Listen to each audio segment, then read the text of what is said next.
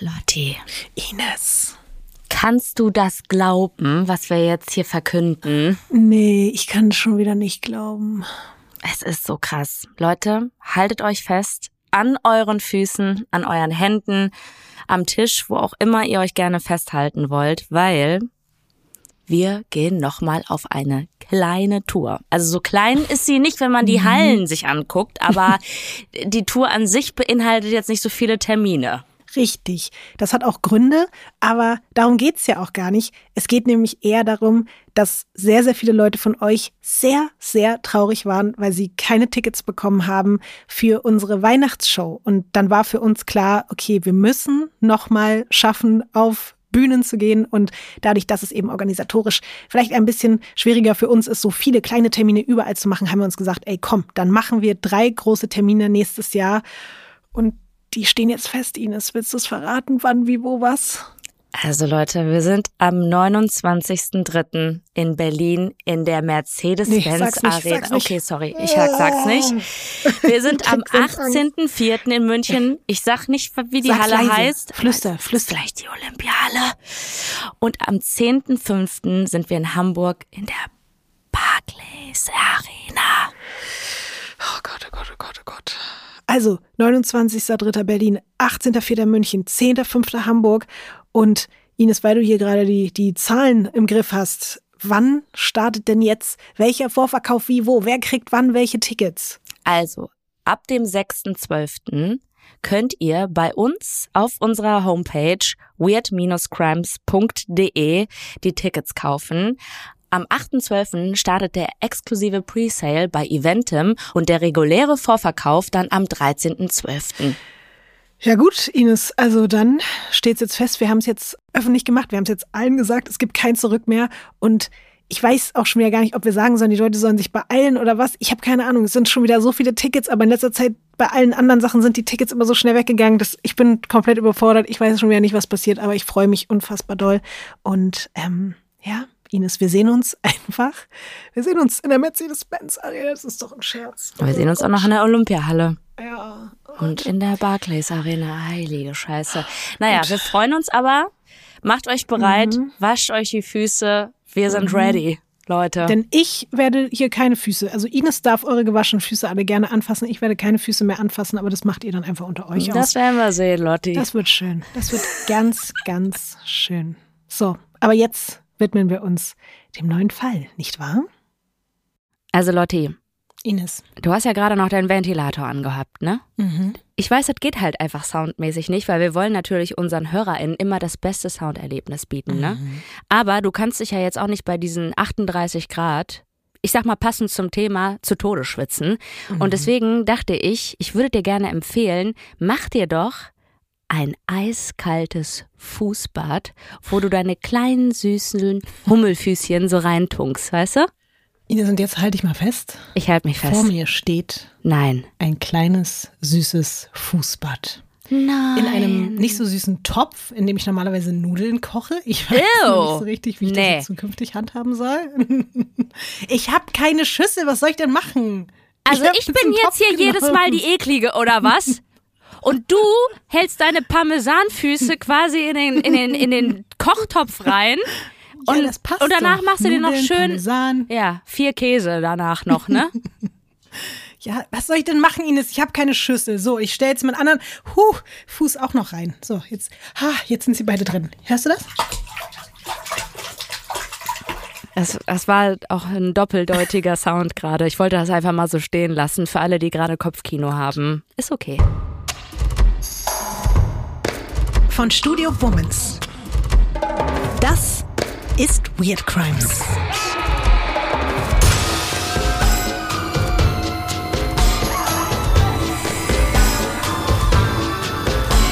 Der True Crime Podcast über die absurdesten, bizarrsten und unglaublichsten Kriminalfälle. Mit mir, vis-à-vis. Und ich bin Ines Agnoli.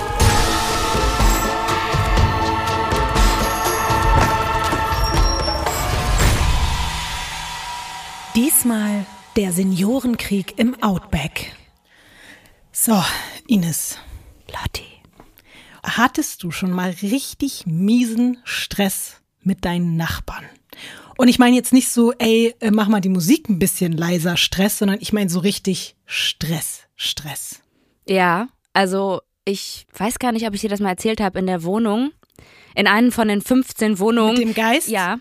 Mit dem Nachbarn, der mhm. da drunter wohnt. Ich habe ja eine Aufdachterrasse gehabt in der Wohnung, ne? Mhm. Und da ist so ein Schornstein gewesen und ich weiß nicht, ob der was da reingebaut hat oder so, weil der wohnt da seit 25 Jahren und war auch früher der Hausmeister von dieser Wohnung. Mhm. Falls er das jetzt hört, tut mir leid, aber das ist jetzt irgendwie, also wir haben uns ja auch schon ausgesprochen und so, mittlerweile sind wir irgendwie cool miteinander, Friede und sowas halt, ne? Aber der hat mich teilweise abgehört, glaube ich, über den Schornstein, was ich mit Freunden auf meiner Aufdachterrasse besprochen habe. Du warst ja auch mal da. Ja. All das, was wir da erzählt haben, kann sein, dass der zugehört hat. Ja, und woher weißt du das, dass der dich darüber abgehört hat? Weil der das mir erzählt hat teilweise, dass er das und das gehört hat und so. Und dann habe ich überlegt, wo habe ich das denn gesagt? In welchem Podcast, in welcher Instagram-Story oder sowas halt.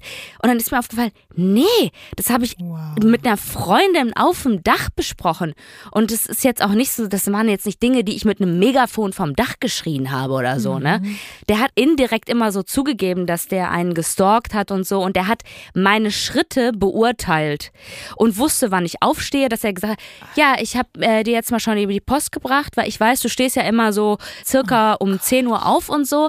Und dann äh, merke ich ja auch deinen Morgengang oder sowas halt. Und, und ich, also, äh. Ey, und dann beim ersten so Mal haben wir uns so gestritten. Und weißt du, wenn das so kippt, dann bin ich so, okay, weißt du was? Fick dich. Jetzt, jetzt, jetzt kriegst du die Duisburg-Ines so. Ich habe mir jetzt hier einiges gegeben und zum Glück war da aber eine Freundin dabei, die ist immer so auf total so harmonisch unterwegs und alle Leute mhm. pleasen und so. Und die hat das dann irgendwie so geregelt. Ich sag mal so, das war auf jeden Fall so ein höllischer Nachbar. Kennst du das noch von RTL damals mit den, mhm. mit den Gartenzwergen? Ja, Gartenzwergen. Mhm. ja, das war mein höllischer Nachbar. Okay, wow. Also auf dich ist einfach Verlass, egal was ich dich frage. Ich werde hier am Ende immer eine gute Story rauskriegen. Aber ich bin froh, dass du da auf jeden Fall nicht mehr wohnst. Und schöne Grüße an ihn. Ich weiß ja nicht, was er alles über mich in meinem Leben jetzt weiß, aber naja, ciao. In unserer heutigen Folge, und das kannst du dir jetzt vielleicht auch schon wieder denken, wird es Stress unter Nachbarn und Nachbarinnen geben aber nicht so, wie wir es kennen, würde ich jetzt mal sagen.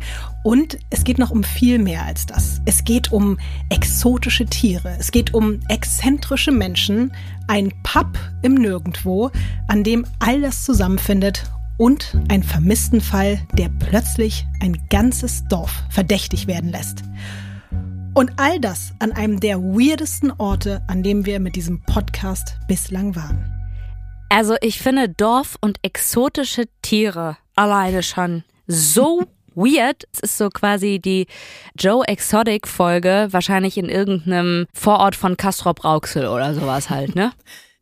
Ich würde mal sagen NRW. Ich spüre NRW-Vibes oder irgendwie so äh, drumherum. Ich würde nicht nach Bayern gehen. Ich würde auch nicht nach Stuttgart gehen es ist auf jeden Fall irgendwo im Westen. Also mit Joe Exotic warst du auf jeden Fall schon mal in eine gute Richtung unterwegs. Tatsächlich, Ines, sind wir heute einfach mal in Australien. Zum allerersten Mal. Ah. Und wir sind wirklich im absoluten Outback staubtrockene Pisten, Temperaturen bis zu 50 Grad, also da können wir uns hier auch gerade gar nicht beschweren, flirrende Luft, hier und da mal ein kleines Känguru oder ein größeres Känguru am Straßenrand. Mit insgesamt drei Millionen Quadratkilometer ist das australische Outback die weltgrößte Wüstenlandschaft. Es gibt leider nicht so viele, nicht so große Bäume, aber dafür sehr viele Büsche und Sträucher. Weirder Fun Fact an dieser Stelle. Ich weiß nicht, ob du es wusstest, ich auf jeden Fall nicht. Manche von diesen Sträuchern und Büschen brauchen kein Wasser, sondern einfach regelmäßige Brände, um zu überleben. Ich finde, das sagt schon einiges über diese Vegetation ja. da aus. Also das ist auf jeden Fall krass, weil ich wollte mhm. nämlich gerade sagen, ich glaube, es könnte vielleicht sein, dass das Outback so ein bisschen der Ruhrpott vom, von Australien ist. Was für, für den Ruhrpott die tiefer gelegten, getunten Autos sind, sind im Outback wahrscheinlich die exotischen Tiere. Das kann sein. Und die brennenden Büsche. Und davon, von den Tieren gibt es ja auf jeden Fall auch mehr als von den Menschen im Outback. In manchen Regionen gibt es einfach im Umkreis von hunderten Kilometern keine einzige menschliche Siedlung. Und wenn man da auf so einem Roadtrip durch vor allen Dingen auch den nördlichen oder westlichen Teil des Outbacks unterwegs ist, dann kann es einfach mal vorkommen, dass einem wirklich tagelang kein einziges anderes Auto begegnet. Ich muss auch wirklich sagen, nach diesem heutigen Fall weiß ich auch nicht, ich bin total hin und her gerissen, ob ich da jetzt hin will oder nicht, muss ich dir wirklich sagen. Und weil wir ja gerade schon bei Tieren waren, ich habe ja gerade schon gesagt, Kängurus sind da natürlich am Start, aber es gibt auch Emus, Dingos, Büffel, Kamele und Koalas sogar auch im Outback. Süß. Auch Warane, Adler und natürlich die meisten Giftschlangen der Erde, darunter auch der Inland-Taipan, die giftigste oder eine der giftigsten Schlangen der Welt. Was ich übrigens auch interessant finde, ich habe mich auch noch mal ein bisschen von der anderen Seite mit dem Outback befasst. Es leben knapp 90 Prozent aller indigenen Gemeinschaften in Australien im Outback. Knapp 24 Prozent der Landflächen des australischen Outbacks gehören mittlerweile wieder den Aborigines. Das war nicht immer so. Ich fand das wieder so schlimm. Also es ist uns ja allen klar, aber wenn man es dann nochmal so liest und vor Augen geführt bekommt, denkt man sich nur so, was sind wir eigentlich für schreckliche Menschen und in was für einer fürchterlichen Welt leben wir? War nämlich so, dass nach der Kolonialisierung durch die Briten im 18. Jahrhundert einfach den Aborigines von einem auf den anderen Tag komplett der Anspruch auf das Land weggenommen wurde, in dem die schon über 60.000 Jahre gelebt haben. Und hat einfach gesagt, nö, jetzt ist es unsers. Ja, auch viele weiße Menschen, die da sehr ekelhaft unterwegs waren und auch sind, ja. Ja, es ist auf jeden Fall krass. Dadurch haben viele Gebiete für die indigenen Gruppen dort im Outback eine riesengroße spirituelle und kulturelle Bedeutung. Ich sage das auch deshalb dazu, weil die Leute, mit denen wir uns hier heute beschäftigen, die sind auch ein Teil von Australien, aber eben ein ganz, ganz anderer Teil. Und es ist tatsächlich so, also zumindest heißt es so, dass die Aborigines das Gebiet rund um den Ort, in dem wir uns heute befinden, eher so wahrnehmen als umgeben von einem schlechten Geist. Und das auch schon lange bevor in diesem Ort ein Mensch spurlos verschwunden ist. Dieser Ort, an dem wir heute sehr viel Zeit verbringen werden, heißt Larimer. Mhm. Larimer ist mit dem Auto knapp zwei Stunden von der nächstgrößeren Stadt Catherine entfernt und mit größer meine ich in dem Fall 6000 Einwohnende. Deswegen, bevor ich dir jetzt das erste Foto zeige, möchtest du mal raten, wie viele Leute dann in Larimer wohnen, wenn halt in der nächstgrößeren Stadt 6000 wohnen? 200. Elf. Alles klar. Fleckchen. Aber ich zeige dir jetzt das allererste Foto für heute von Larimer und das wurde von einem Vogel geschossen. Okay, das finde ich aber krass, dass da elf Leute wohnen. Lotti, ich finde, es ist sehr viel Baum. Dafür, dass du da von Busch gesprochen hast und dass es wenig Baum gibt, empfinde ich das als wirklich extrem viel Baum. Es sind aber nicht so klassische Bäume, sondern es sind eher so Strauchbäume. Es kann man jetzt vielleicht nicht ganz so gut sehen, aber es sind auf jeden Fall kleinere und auch nicht so mit so riesen Stämmen und Wurzeln und so. Aber Baum ist Baum. Baum ist Baum. ja. Hauptsache, du freust dich, das ist doch das Wichtigste. Was siehst du da sonst?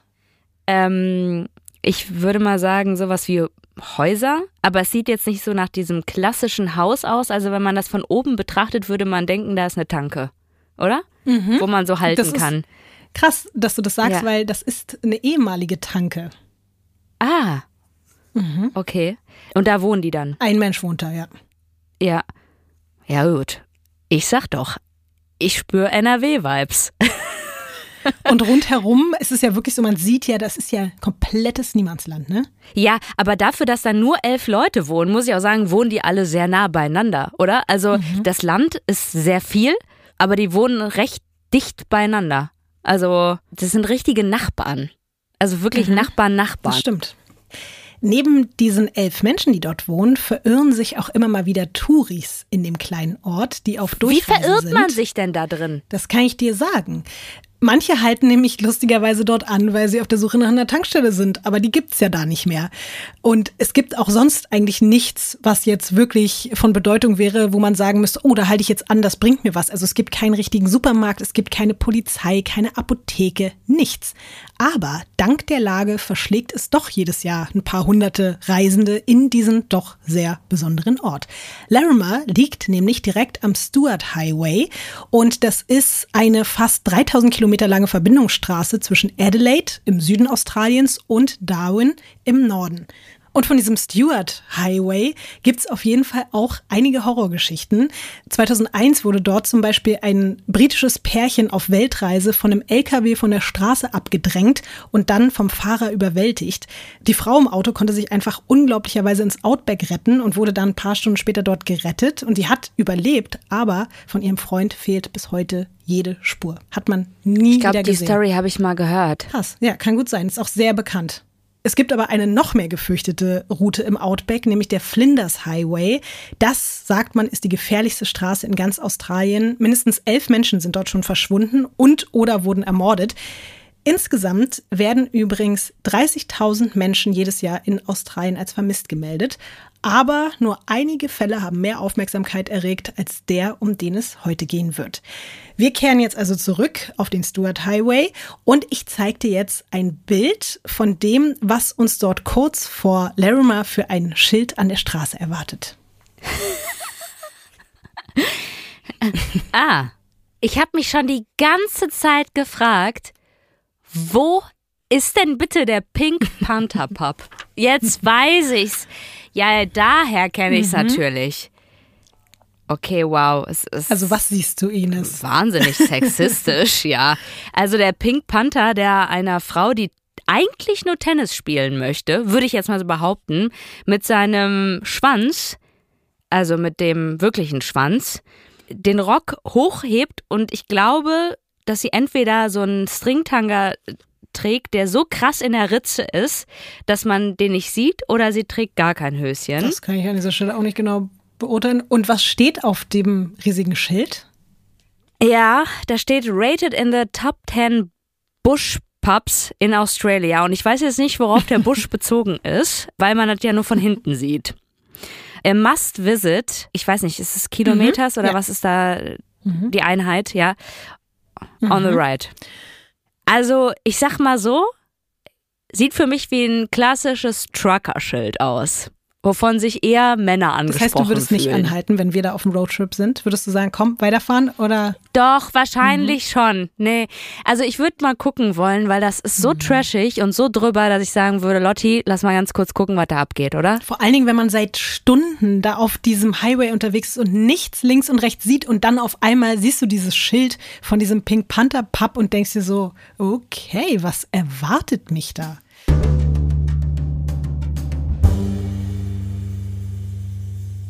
Der Pink Panther Pub befindet sich im Larimer Hotel und ist sozusagen die hoteleigene Bar.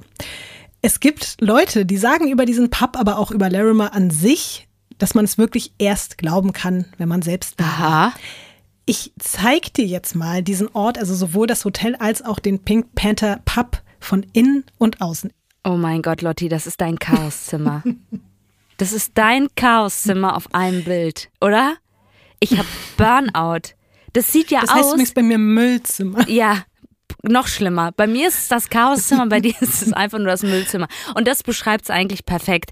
Das ist so krass. Wenn ich das sehen würde. Schreib doch mal, was du da siehst. Es ist einfach vermüllt. Und es sieht aus wie von so einem Psychopaar, was irgendwie Leute. Texas Chainsaw Massacre. Das findet da statt mit einer Kettensäge, wirst du da im Keller zersägt. Du bist nur bislang bei dem Bild von außen.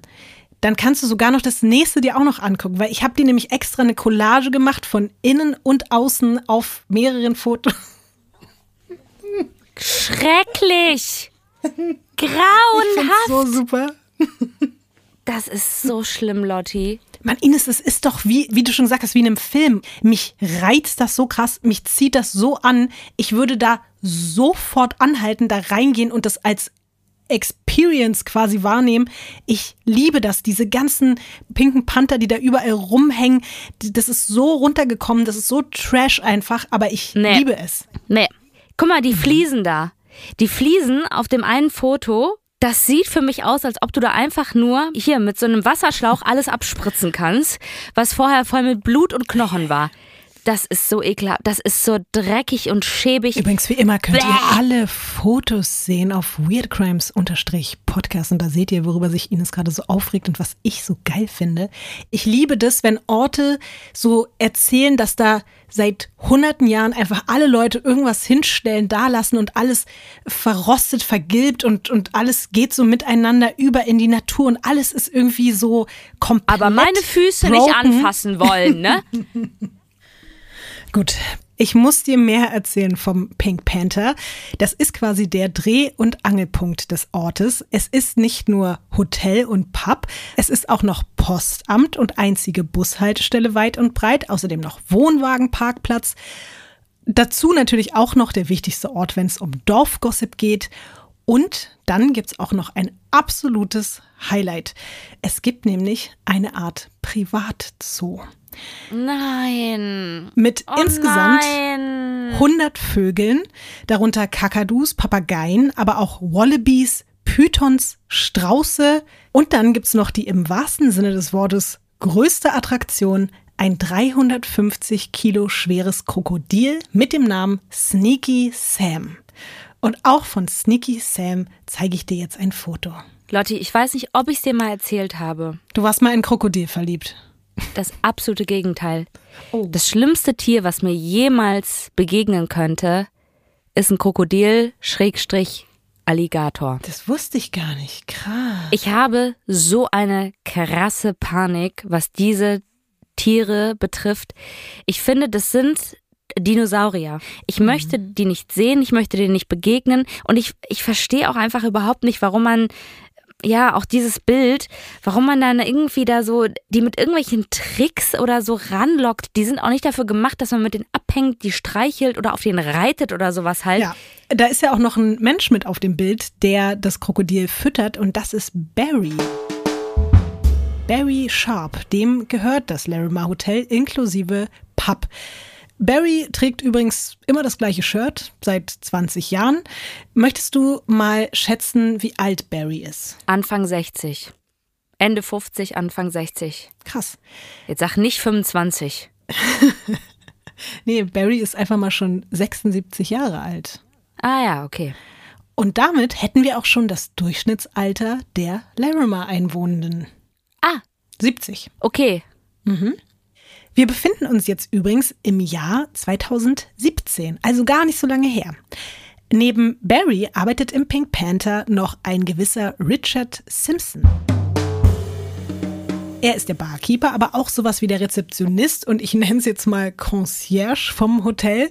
Wenn sich bei Richard jemand zum Beispiel über die fehlende Sauberkeit der Zimmer im Larimer Hotel beschwert, dann antwortet er sowas wie heul nicht rum, dann such dir ein Vier-Sterne-Hotel ohne Staub, ohne Leben, dann bist du hier nicht richtig in Larimer. Und noch eine kleine Randinformation zu Richard. Der trinkt ungefähr genauso viel, wie er ausschenkt jeden Tag. Und dann gibt es da noch einen Mann, der quasi zum Inventar dazugehört und an den sich auch wirklich alle Reisenden erinnern können, die einmal das Pink Panther betreten haben. Paddy Moriarty. Paddy ist 70 Jahre alt. Eigentlich heißt er Patrick, aber so nennt ihn niemand. Paddy würde niemals ohne seinen Hut oder eine andere Kopfbedeckung das Haus verlassen. Der schämt sich nämlich ein bisschen für seine Halbglatze und versucht die zu verstecken, obwohl eigentlich alle in Larimer wissen, wie es um Paddys Haare steht. Auch er arbeitet in gewisser Weise im Pub. Jeden Morgen um 9 Uhr fährt Paddy Moriarty auf seinem roten Quad los, die 200 Meter über die staubige Straße zum Pink Panther um dort die Klos und die Duschen zu putzen. Ja, Ines, da wird auch geputzt, möchte ich an dieser Stelle mal sagen. Und um den Rasen zu mähen. Was glaubst du denn, wie viel bekommt er dafür? Wenn du schon so fragst, zwei bis drei Dollar. Ich weiß aber auch jetzt nicht, also Dollar ist wahrscheinlich nicht die äh, richtige Bezeichnung. Das sind australische Dollar. Ja. Paddy wird nicht in australischen Dollar bezahlt, sondern Paddy wird in Bier bezahlt. Ah. Je nachdem, wie viel er zu tun hatte, wird er mit seinem Lieblingsbier 4X Gold belohnt. Und um Punkt 12, wenn er fertig ist mit der Arbeit, dann setzt er sich an die Bar und trinkt erstmal vier Dosen, die er mit Kreditkarte zahlt und dann später nochmal vier Bier, die er bar bezahlt. Keiner weiß jetzt genau, warum er das so macht, aber das macht er jeden Tag immer genau so. Erst mit Karte, dann mit Bar, jeden Tag acht Dosen Bier. Immer. Hammer. Jeden Tag. Aber der putzt da und ich dachte, der wird mit dem Bier bezahlt. Ja, äh, dazu kommen wir.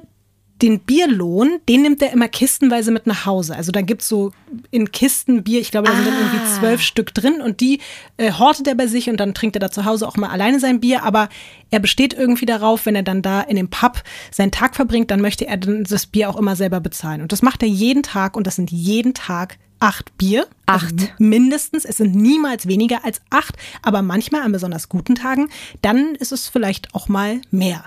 Also Alkoholiker. Naja, also ja, wahrscheinlich ja. Aber dann hat er ja noch einen anderen Job, oder? Womit er ja die Kreditkarte deckt und auch das Bargeld hat. Nee, er hat keinen anderen Job Hä? mehr. Nee. Er hat früher als Also? Ranch-Arbeiter gearbeitet. Nee, Ah. wirklich geerbt hat er nicht, aber er hat halt ein bisschen Ersparnisse und ich glaube, man kriegt ja auch wahrscheinlich auch selbst ins Niemandsland irgendwie eine kleine Rente oder sowas. Er hat auf jeden Fall ein bisschen Geld, um da sich jeden Tag seine Biere zu gönnen. Und sonntags ist Kirche in Anführungszeichen im Pub. Da treffen sich Paddy und Barry, der Barbesitzer, zum Biertrinken und zum Fernsehen. Und die geben sich Updates, was so in der Nachbarschaft abgeht. Das nennen die Kirche. Paddy hat übrigens weder Computer noch Smartphone und eine Sache liebt er noch ein bisschen mehr als Bier und jetzt wirst du dich freuen. Hunde. Oh Ich zeig dir jetzt ich zeig dir jetzt ein Bild, auf dem er mit seinem langjährigen Begleiter Rover zu sehen ist, ein Border Collie, und mit dem er so unzertrennlich war, dass ihn die Leute im Ort, also den Hund, einfach als Paddys Ehefrau bezeichnet haben. Gott, der Hund ist so süß, oder? Mhm. Lotte, ich weiß, du hast Angst vor Hunden, aber wirklich Border Collies sind ganz, ganz tolle Ines, es Hunde. tut sich gerade was bei meiner Hundeangst. Ich finde Hunde immer süßer und immer schöner. Und das mildert die Angst. Ich würde jetzt nicht sagen, der sieht nicht aus wie ein reinrassiger Border Collie, als ob da noch was anderes irgendwie drin ist, weil der auch sehr groß wirkt. Aber es ist ein wirklich wahnsinnig schöner Hund und das Foto ist auch super süß. Und jetzt reden wir aber über Paddy noch ein bisschen. Patty sieht wahnsinnig nett aus, hat aber natürlich auch eine Dose Bier in der Hand. Er wirkt wie ein total glücklicher, ausgeglichener Dude mit seinem Hund, der Mhm. vorm Laden sitzt, lacht und der Hund guckt skeptisch, muss ich sagen, aber er wirkt total sympathisch. Und dahinter natürlich wieder das absolute Chaos. Dahinter ist wieder der Pink Panther Pub und die Bar ist ein bisschen zu sehen. Paddy und Rover haben es übrigens mit einem ähnlichen Bild sogar auf das Cover eines Buches über Männer und ihre Hunde geschafft. Aber vielleicht ist es dir aufgefallen, bitte jetzt nicht allzu traurig sein, Ines. Ich habe in der Vergangenheitsform von Rover gesprochen, weil er leider verstorben ist. Paddy hat aber inzwischen eine neue Begleiterin, die australische Schäferhündin Kelly. Und Kelly begleitet Paddy wirklich auch auf Schritt und Tritt und hat ihm sehr viel geholfen, über den Verlust von Rover hinwegzukommen. Also Paddy gibt's immer nur im Doppelpack jetzt mit Kelly. Paddy kommt übrigens ursprünglich aus Irland. Kannst du dich noch erinnern, wer noch aus unseren Weird Crimes Folgen aus Irland stammt? Mike Malloy. Richtig. Und ich weiß nicht, wie es dir geht. Es gibt ja kein Bild von Mike Malloy. Und irgendwie finde ich, für mich sieht Paddy auch ein bisschen so aus, wie ich mir Michael Malloy vorgestellt habe.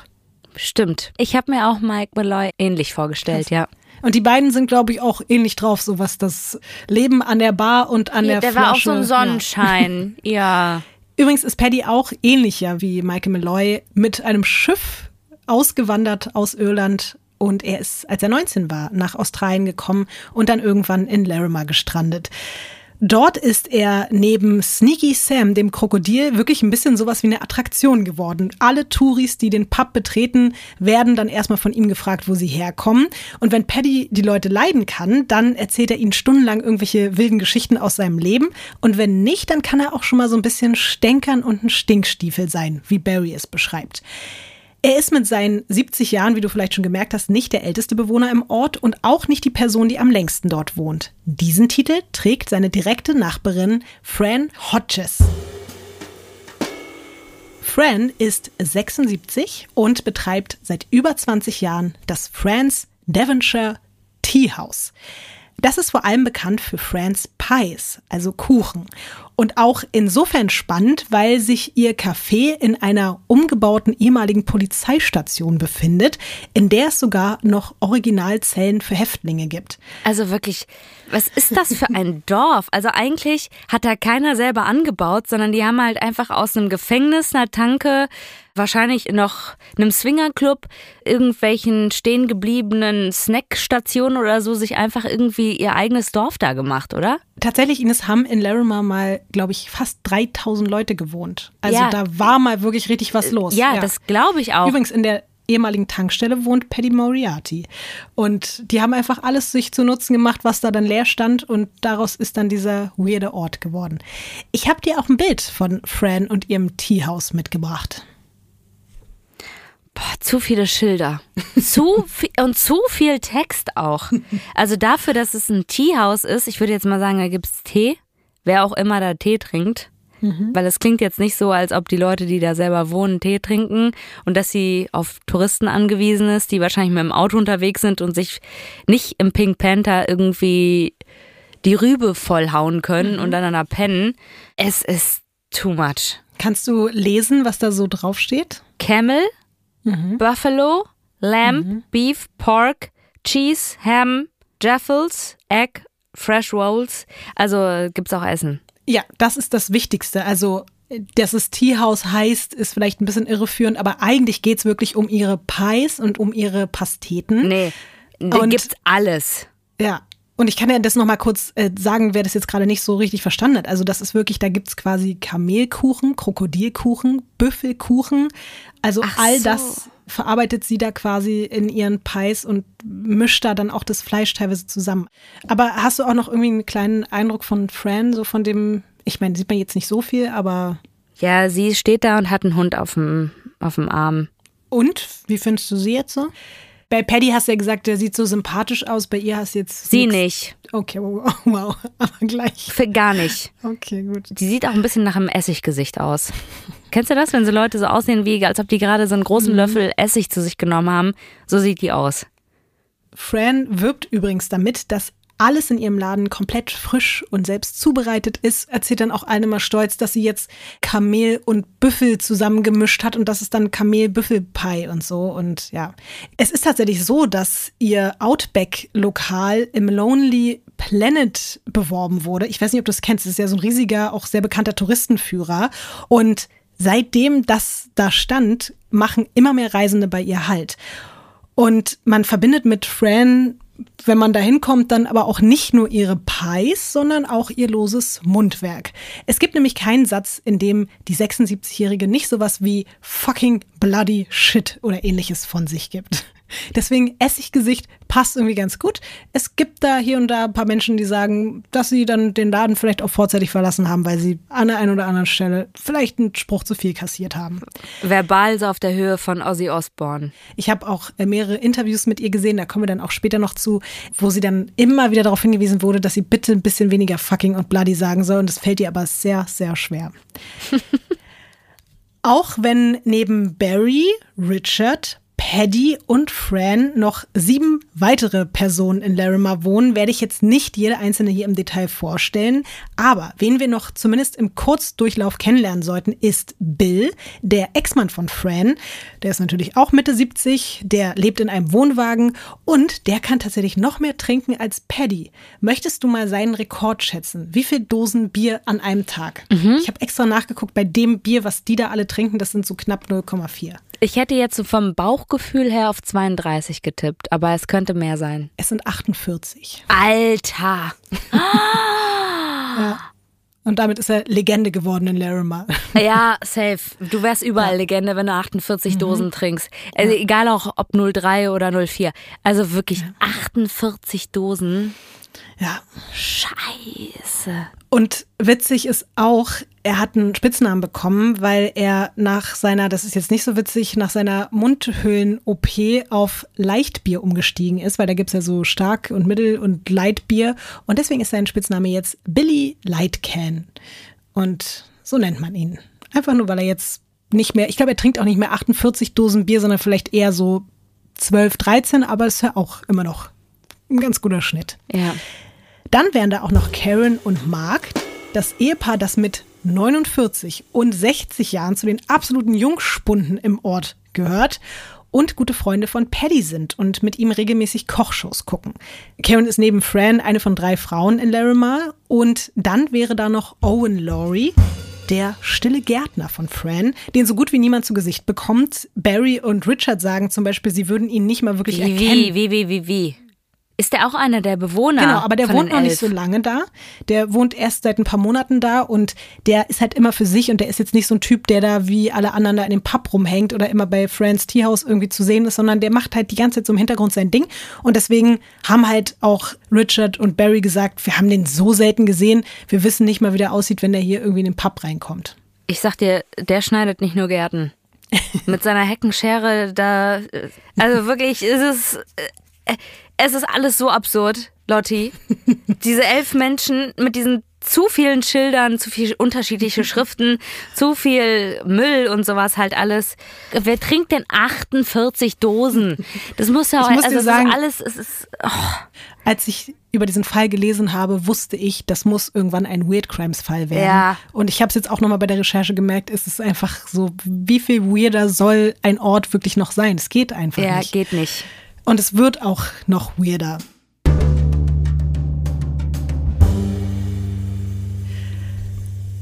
Wir haben jetzt mal Larimer und seine BewohnerInnen so ein bisschen kennengelernt. All diese Leute begegnen sich eben Tag ein, Tag aus in Larimer, ob sie wollen oder nicht. Manche vielleicht eben auch nicht so viel wie die anderen. Aber so friedlich und nachbarschaftlich, wie es für Durchreisende vielleicht auf den ersten Blick in diesem kleinen abgelegenen Outback-Dorf scheint, ist es gar nicht.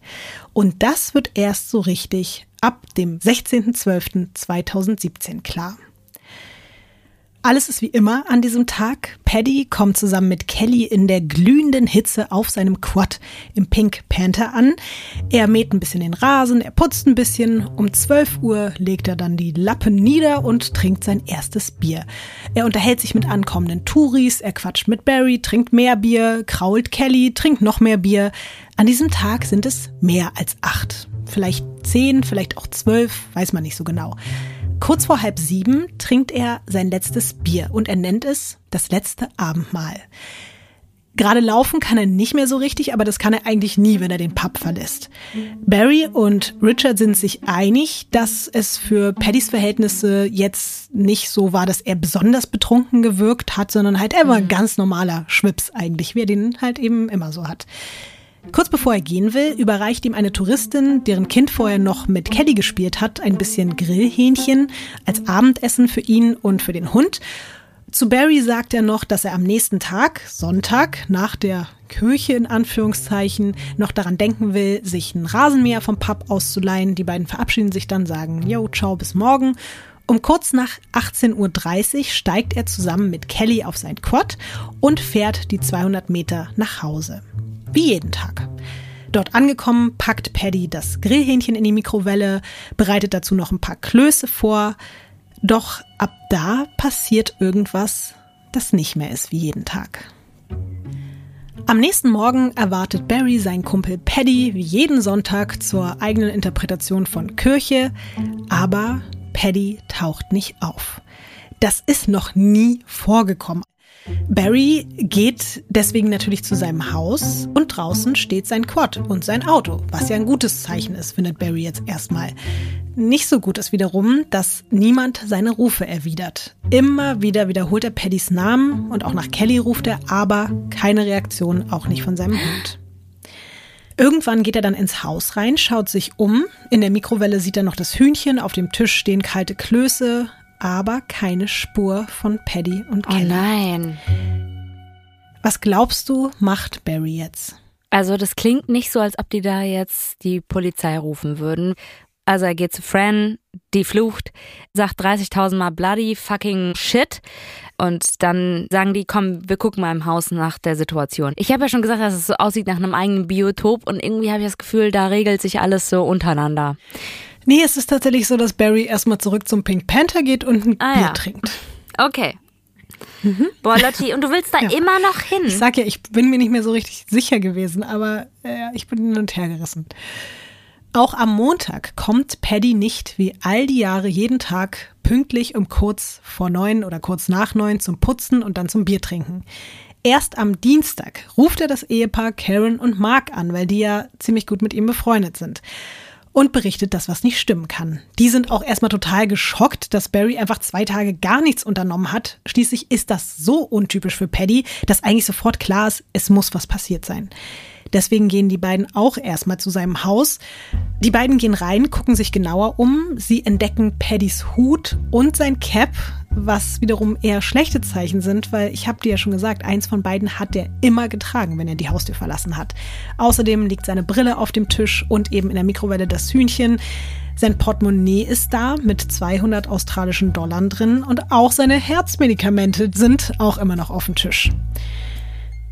Karen und Mark suchen daraufhin das Grundstück ab. Die laufen den Highway auf und ab, die gehen zu einer nahegelegenen Müllkippe, aber die finden nichts. Kein einziger Anhaltspunkt für Paddys und Kellys Verschwinden. Also rufen sie die Polizei im zwei Stunden entfernten Catherine und die nehmen die Sache dann zum Glück auch wirklich sehr ernst, weil ein 70-jähriger herzkranker Mann, der vielleicht seit mehreren Tagen irgendwo im Nirgendwo alleine verletzt, da hilflos im Outback unterwegs ist, das ist auf jeden Fall ein Notfall. Und der Hund auch. Ja, genau, der Hund auch. Auf jeden Fall wird in den nächsten drei Tagen die komplette Gegend in und um Larimer abgesucht, sogar mit Hubschraubern. Auch Taucher sind da in den nahegelegenen Gewässern unterwegs. Außerdem werden sogenannte Sinkholes, also so absinkende Erdlöcher, von denen es einige gibt, untersucht. Man checkt auch alle Tierheime in der Umgebung auf der Suche nach Kelly, weil kann ja sein, dass sie irgendwie weggelaufen ist und irgendwo abgegeben wurde. Aber auch das bringt alles keine neuen Erkenntnisse. Man geht eben nun nicht mehr davon aus, dass Paddy vielleicht sowas wie einen Herzinfarkt hatte oder da draußen in der Wildnis irgendwie aus Versehen verschollen ist. Man zieht jetzt in Betracht, dass Paddy vielleicht Opfer eines Verbrechens geworden ist. Und dafür wird jetzt Detective Matt Allen aus Catherine eingeschaltet. Der lässt Suchplakate in Larimer aufstellen, unter anderem direkt vor Paddys Haus und davon zeige ich dir jetzt mal ein Bild, was du dir angucken kannst. Also wir haben hier ein Schild. Im Hintergrund auf jeden Fall sieht es mehr nach Outback aus, also so wirklich Natur. Ähm, missing, aber es fehlt halt auch in dem Missing fehlt ein S.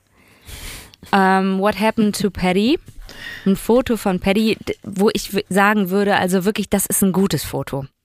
Also von dem, was du mir vorhin gezeigt hast, ist es ja auch wichtig, immer auf diesen vermissten Anzeigen irgendwie gute Fotos draufzupacken, wo man die Person auch erkennt.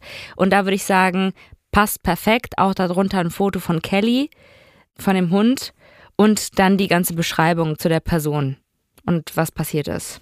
Mhm. Das könnt ihr alles sehen. Auf weirdcrimes-podcast. Ja. Genau.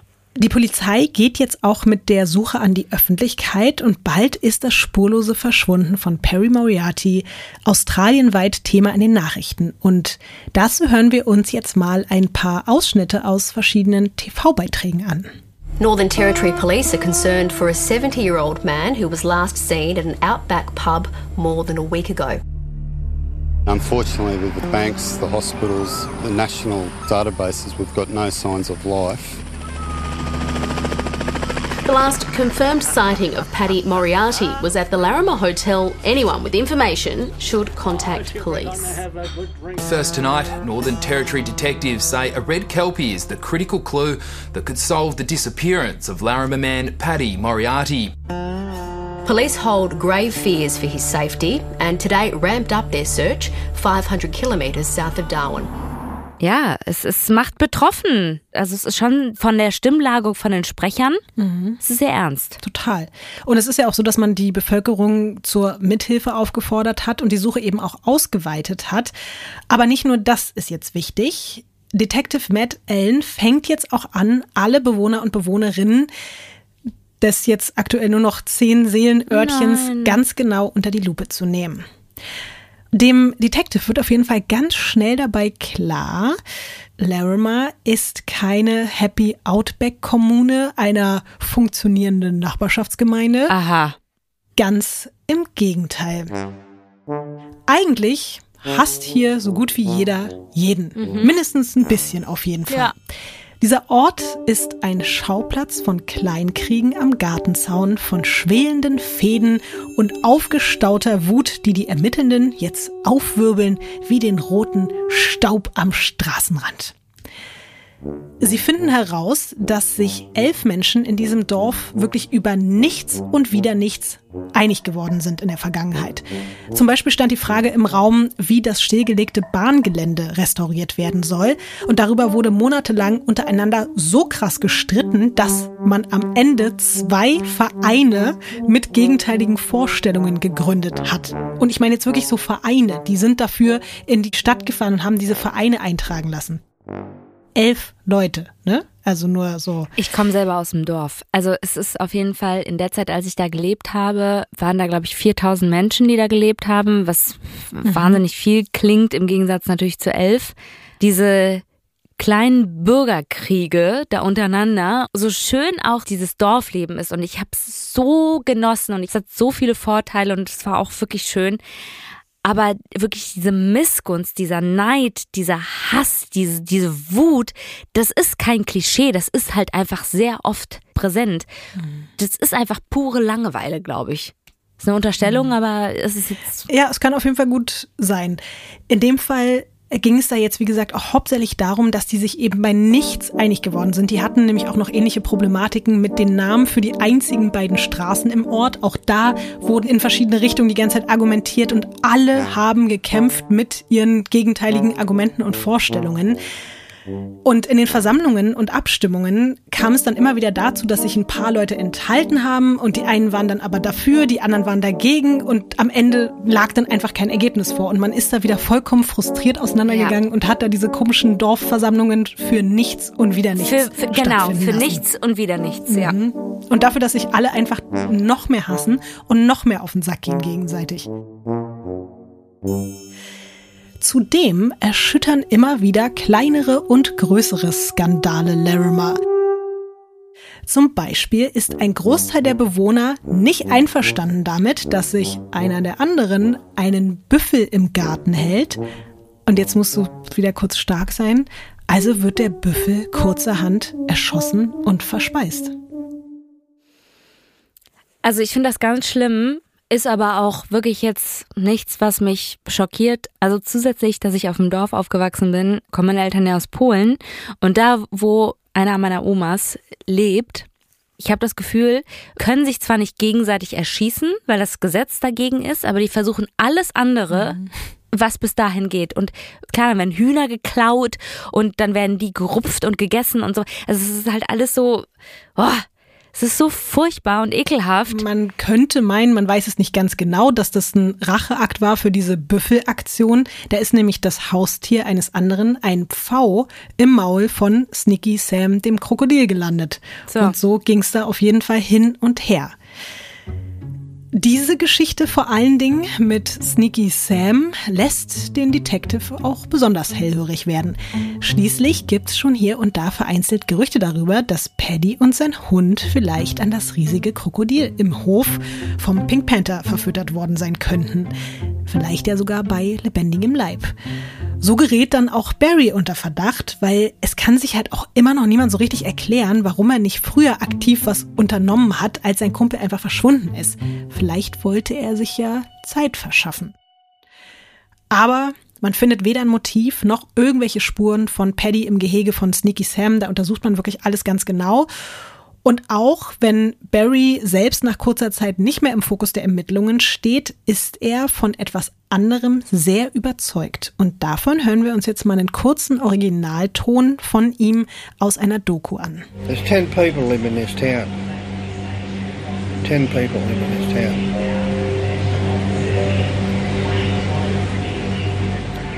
To my way of thinking, one of them's a murderer. Wir haben nichts verstanden. Es, war, es ist auch wirklich schwer, aber er hat nochmal darauf hingewiesen, dass er gesagt hat, es gibt halt nur zehn Leute in diesem Dorf, nur zehn Leute. Aber er ist sich sicher, einer von diesen zehn Leuten ist ein Mörder oder eine Mörderin. Die Polizei sieht es nämlich tatsächlich auch ähnlich wie Barry. Die glauben auch nicht mehr, dass das jetzt hier irgendwie ein Unfall war. Und da man ja schon mal im Pink Panther Pub ermittelt, konzentriert man sich jetzt auf den nächsten potenziellen Verdächtigen, nämlich Richard, den Barkeeper. Der war in den Streitereien um Bahnhof und Straßennamen oft anderer Meinung als Paddy. Außerdem sollen die beiden wegen ihrer Hunde Stress miteinander gehabt haben. Seine American Staffordshire Terrier gelten als sehr aggressiv und Paddy hat sie als Bedrohung für seine Kelly gesehen. Deswegen haben die beiden immer wieder diskutiert. Besonders interessant ist aber, dass einige Gäste des Pink Panther aussagen, Richard sei immer eifersüchtiger geworden, weil Paddy sich gefühlt zu einem wichtigeren Mitarbeiter für Barry entwickelt hätte als er selbst. Und insgeheim wollte er nämlich ein bisschen mehr Einfluss und Kontrolle in dem Laden haben und sowas vielleicht so ein bisschen wie die zweite Hand des Chefs sein. Und hat vielleicht deswegen den Plan geschmiedet, seinen Konkurrenten aus dem Weg zu räumen. Aber auch dieser Ansatz verläuft ins Leere. Trotzdem entlässt Barry Richard in der Zeit nach dem Verschwinden von Paddy. Nach seinen Aussagen, weil er schon mittags besoffener war als die Gäste. In einem Interview sagt Richard später, Zitat, Aliens können es nicht gewesen sein, die ihn entführt haben. Sonst hätten sie ihn sofort wieder zurückgebracht. Mhm, alles Habe ich klar. übrigens nicht als das Originalzitat aus der Doku genommen, weil das wirklich nicht verständlich war. Man hat kein Wort verstanden. Was glaubst du denn, wer könnte denn jetzt ansonsten noch ins Raster der Verdächtigen passen? Also ich finde die mit dem Peiladen ist für mich. Ähm, warum solltest du die sonst vorstellen, Lotti? Also warum solltest du ähm, Fran vorstellen? Ich, ich habe irgendwie ein komisches Gefühl bei ihr. Sehr schlau. Es ist Fran. Und was sich den Beamten dann für ein wahnsinniger Nachbarschaftskrieg offenbart, toppt wirklich nochmal alles, was sonst so Absurdes in Larimar abgeht. Über Fran und Paddy sagt der Detective während der Ermittlungen, Zitat, es ist nicht so, dass die beiden sich nicht mochten. Sie haben sich abgrundtief gehasst. Und man muss aber auch dazu sagen, eigentlich waren Paddy und Fran mal fast sowas wie Freunde. Ihre Häuser liegen ja wirklich direkt gegenüber, nur durch den Highway sind die getrennt. Und als Paddy 2006 wegen dieser Bypass-OP aus dem Krankenhaus wieder nach Hause durfte, hat sich seine Nachbarin sogar einige Zeit wirklich richtig liebevoll um ihn gekümmert, hat für ihn gekocht. Auch er soll Fran gegenüber immer hilfsbereit gewesen sein, wenn sie zum Beispiel auf ihrem Grundstück Hilfe gebraucht hat.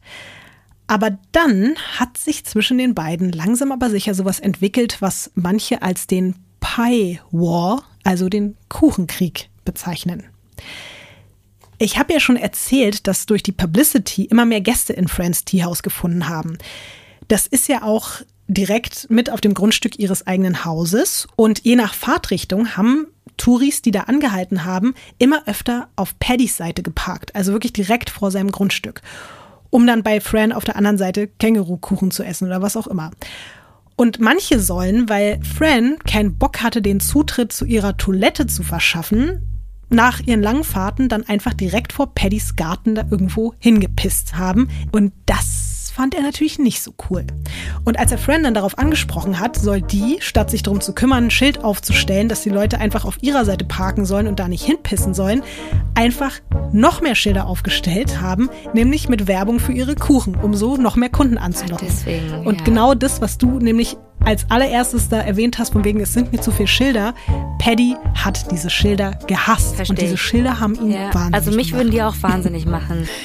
Ja, dass da jetzt plötzlich noch mehr Schilder stehen und noch mehr Leute ankommen und angelockt werden, das wollte Paddy nicht so auf sich sitzen lassen.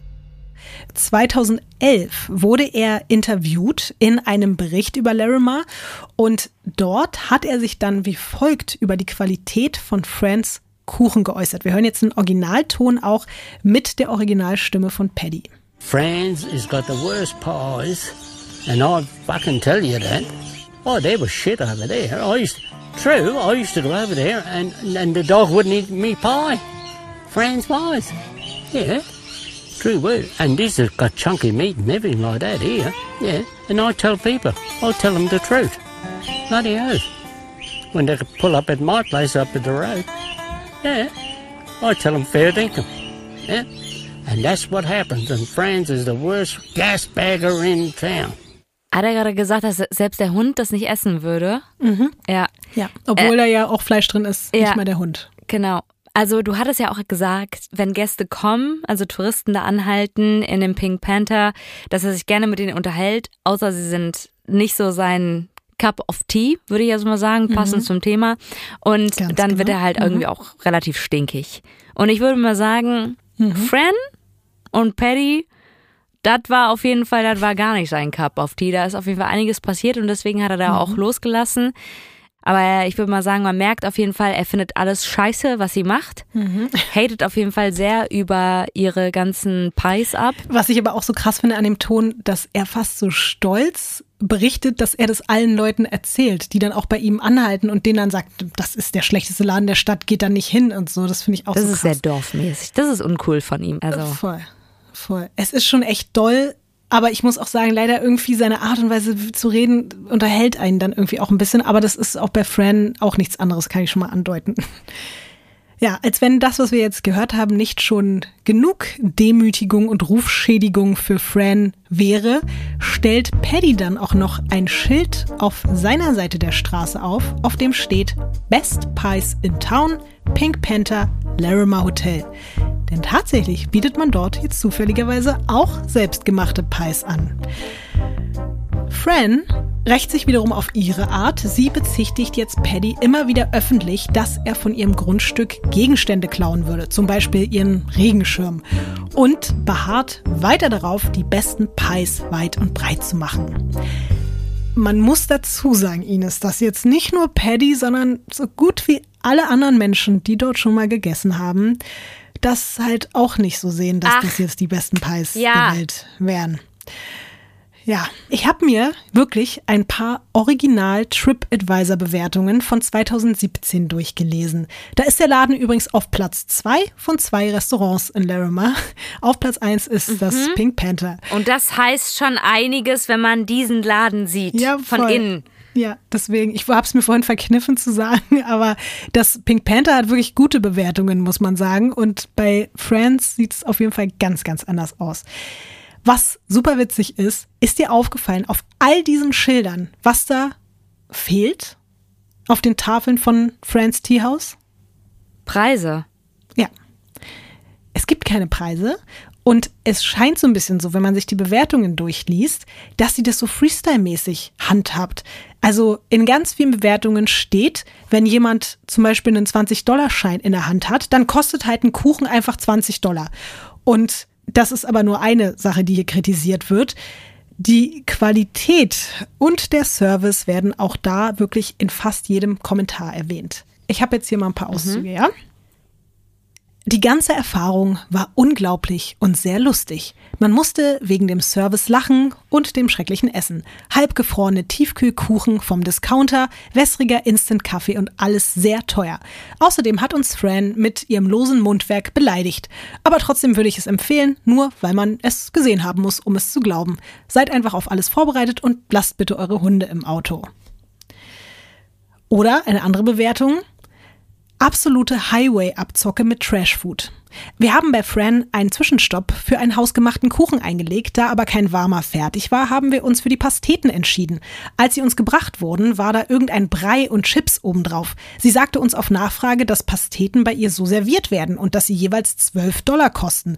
Als ich kommentierte, dass sie mir hätte sagen sollen, wie teuer die sind, während ich bestellt habe, fing sie an, uns anzuschreien und zu beschimpfen. Also sind wir schnell abgehauen. Komplett verrückt. Und eins noch, leider rät Lonely Planet den Leuten hier anzuhalten. Gut, haltet an, wenn ihr einen überteuerten, abgestandenen Devonshire Tea wollt, eine Tasse Instant-Kaffee und Teebeutel jeweils 6 Dollar. Teller mit altem, trockenen Kuchen 15 Dollar. Fran ist ein Charakter, aber ein sehr unhöflicher. Sie meinte, wenn wir ihre Preise nicht mögen, sollen wir abhauen. Dabei gibt's nicht mehr Preise. Sie drohte sogar damit, einen Touristen zu erschießen, der es wagte, in ihre Küche zu gehen und nach Benzin zu fragen. Naja, 45 Dollar später haben wir gelacht und es war unvergesslich, aber aus den So, falschen Gründen. und du willst mir jetzt immer noch sagen, das gibt dir keine Texas Chainsaw Massacre Vibes. Doch, natürlich, voll. Ich habe ja auch nicht gesagt, dass ich bei Friends anhalten und da Kamelbüffel Krokodilpie essen möchte. Ich habe gesagt, ich möchte ein kaltes Bier im Pink Panther aus einer Büchse Ja, trinken. aber seien wir realistisch. Ja, ist also, ein Unterschied. da gibt's nicht wirklich viel und irgendwann hättest du essen müssen. Und so wie ich dich kenne, würdest ach komm, das wurde im Lonely Planet empfohlen. Lass doch noch mal kurz bei Fran jetzt hier noch so ein Kamelpie. Weißt du, wir haben ja die ganze Zeit über dieses, ist es jetzt frisch oder ist es nicht frisch? In allen, wirklich allen Bewertungen steht, Fran würde billige, Ja, fertig. Tiefkühlpies Ja, für ein paar genau. Cents einkaufen in einem Supermarkt und sie dann für 12 Dollar das Stück weiterverkaufen, weil fast alle sagen auch, die sind eben noch teilweise gefroren, woran man ja auch merkt, die sind nicht frisch Ach, gemacht, sondern ja, die sind aus dem so- Tiefkühlregal und dann Bei aufgetaut. den Schildern habe ich sofort gemerkt, das ist keine hohe Qualität, die da stattfindet. Ja. Für Fran sind das natürlich nur Gerüchte und diese Gerüchte verbreitet auch Paddy. Fran wiederum behauptet, er hätte niemals auch nur einen Pie von ihr probiert. Und damit du das jetzt auch endlich von ihr selbst hören kannst, hier ein Interviewausschnitt. Ich muss aber leider sagen, ich meinte ja schon, sie flucht darin nicht, weil sie die ganze Zeit dazu aufgefordert wird, nicht zu fluchen. Aber es ist trotzdem interessant. Alleine finde ich ihre Stimme, finde ich ist schon sehr, sehr hörenswert. Paddy's never been over here and bought a pie. He's never had a pie here. He wouldn't know what my pies taste like. Damit habe ich Du hast dich fast gar nicht gerechnet. Ich habe mit so einer tiefen, kratzigen Stimme gerechnet und die klingt, als ob die aus Britain ist, oder? Ja. Im ersten Moment, wenn du sowas Piepsiges hörst und die beleidigt dich dann, dann klingt es für mich eher lustig. Fast. Also, weißt du, so, da will ich auch sagen, ja, das gebe ich mir mal. Also, ich bestelle jetzt hier irgendwie so einen komischen Pie, der irgendwie halb noch gefroren ist, um mich dann roasten zu lassen von der. Hast du eigentlich zugehört, was sie, Nee, was sie gesagt hat? Ehrlich gesagt, nein. Nee. Sie hat nochmal darauf hingewiesen, dass sie gesagt hat, dass Paddy angeblich niemals einen ihrer Pies probiert hätte und somit auch überhaupt nicht in der Lage wäre, das Ganze zu bewerten. Und Fran bleibt dabei, sie hat die besten Pies und Paddy lügt. Paddy sagt, sie lügt und sie hat die schlechtesten Pies und so weiter. Wie du merkst, der Pie War dreht sich im Kreis. Und deswegen müssen jetzt neue Geschütze aufgefahren werden. Was könntest du dir denn vorstellen, wie die beiden jetzt weiter vorgehen, um sich gegenseitig fertig zu machen nach allem, was schon war? Okay, also das Problem war, dass die ganzen Gäste von Fran Paddy in den Garten gepinkelt haben, weil sie da keine Toilette angeboten hat und dass sie da geparkt haben. Mm, Paddy hat sehr viel Bier getrunken, hatte den Hund, den größeren Hund, im Gegensatz zu Fran. Es gab sehr viele Schilder. Lotti, ich kann es mir nicht ausmalen, was da als nächstes passiert, außer dass Paddy irgendwie gegen die Schilder von Fran pisst, aber das wäre, das wäre irgendwie zu wenig. Deswegen, das würde nicht reichen. Ähm, Ich stelle mir einen Brand vor. Ich stelle mir irgendwie vor, dass Paddy mit einem Megafon davor steht und den Gästen sagt, die sollen nicht dahin gehen, die sollen alle ins Pink Panther gehen. Ich würde sagen, Paddy konzentriert sich darauf, dass die Touristen nicht mehr zu Fran gehen. Finde ich alles sehr konstruktive Ideen für so einen Nachbarschaftsstreit, aber es läuft ein bisschen anders ab. Man kann nicht mehr genau rekonstruieren, wer von den beiden damit angefangen hat, aber sicher ist, beide tun es. Fran und Paddy werfen sich regelmäßig gegenseitig überfahrene Känguru-Kadaver in den Garten.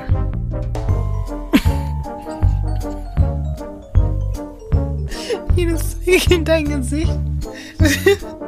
Du hast, glaube ich, mich noch nie so angewidert angeguckt und gleichzeitig so versteinert fassungslos. Ja, du hast richtig gehört. Känguru-Kadaver. Ja, aber es ist wahrscheinlich auch da in Anführungszeichen relativ normal, dass Kängurus überfahren werden. Ja. Weißt du? Das muss man eben vielleicht nochmal ganz kurz dazu sagen. Im australischen Outback ist es leider eben wirklich keine Seltenheit, dass da überfahrene Kängurus einfach so am Straßenrand liegen. Wahrscheinlich wie hier so Füchse und Hasen, ne, bei uns. Ja, total. Mal schleift Fran ein Känguru direkt vor Paddys Haustür und der stolpert da drüber, wenn er morgens das Haus verlässt. Manchmal wird sie von dem Gestank wach, weil er direkt unter ihr Schlafzimmerfenster ein Kadaver gelegt hat und das in der Hitze des Morgens dann schon so anfängt rumzustinken, dass sie, dass das in ihr Schlafzimmer eindringt quasi. Paddy soll das Känguru Gate aber noch getoppt haben, indem er das Hinterteil eines der Tiere heimlich in einem Ofen von Fran platziert hat, in dem halt eigentlich die Pies und Pasteten zubereitet werden. Und Fran hat es halt erst mitbekommen, als der Ofen dann da schon auf vollen Touren am Vorheizen war und dann irgendwann der komplette Laden gestunken hat. Das ist, geht gar und nicht. es ist so, dass Fran zeigt dann Paddy tatsächlich an. Aber erst nachdem sie ihm auch noch eine kleine Känguruleiche aufs Quad gelegt hat. Der revanchiert sich dann wiederum noch mit einem abgeschnittenen Känguru-Penis, den er in Frans Einfahrt wirft. Das ist so wie so ein Rosenkrieg. Also wirklich, die haben ja nicht mal Sex gehabt, oder?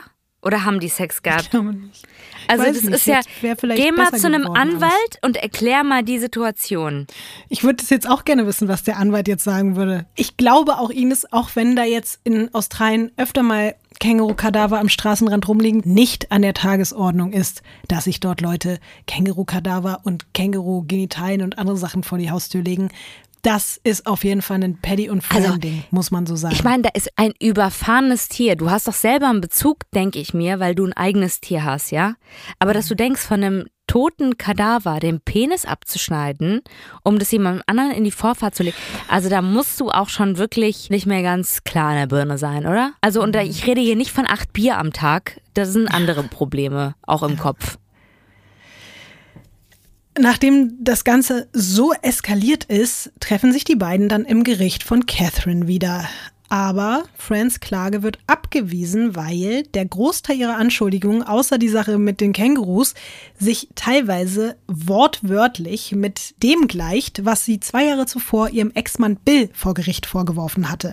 Also man sagt da so, okay, es sind wirklich quasi eins zu eins genau die gleichen Vorwürfe und es gibt halt keine Beweise dafür, weil das war auch etwas, was sie ihrem Ehemann oder ihrem Ex-Ehemann vorgeworfen hat, dass er ihr eine mit Scheiße beschmierte Zeitung unter der Tür durchgeschoben haben soll. Was ist Oder denn halt- mit den Leuten da? Ja, ja, es ist, also du Ines. Kommunikation ist definitiv nicht deren Stärke, oder? Nee. Du, also, ja. Teilweise hat sie quasi ihrem Ex-Mann genau das gleiche vorgeworfen, genau die gleichen Dinge geklaut haben zu sollen, die dann aber Paddy zwei Jahre später geklaut haben soll, obwohl die ja eigentlich schon von ihrem Ehemann geklaut worden sein sollen. Deswegen wird die Klage abgewiesen. Und einige Bewohner von Larimer tuscheln, dass Frans Wut auf Paddy seitdem vollends außer Kontrolle geraten sei.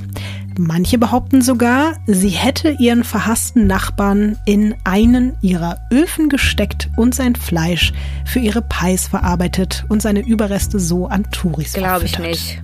Warum glaubst du es nicht? Nee, also die kämpfen ja nicht wirklich, weißt du, mit ihren Körpern. Deswegen kann ich mir nicht vorstellen, dass diese Schwelle von äh, ich nehme ein totes Tier und pack das irgendwie in den Garten von jemandem zu, ich nehme diesen Menschen jetzt und pack den in meinen Ofen. Also das ist, da ist die Schwelle zu hoch. Das glaube ich nicht. Aber vielleicht hat sich ja so viel, das ist ja auch Nee, immer so ein Ding, irgendwann, da muss- wenn sich so viel aufstaut, dass es irgendwann explodiert. Ja, aber da muss zwischenzeitlich was anderes passieren. Dann müssen sie sich einmal irgendwie geschlagen haben oder so.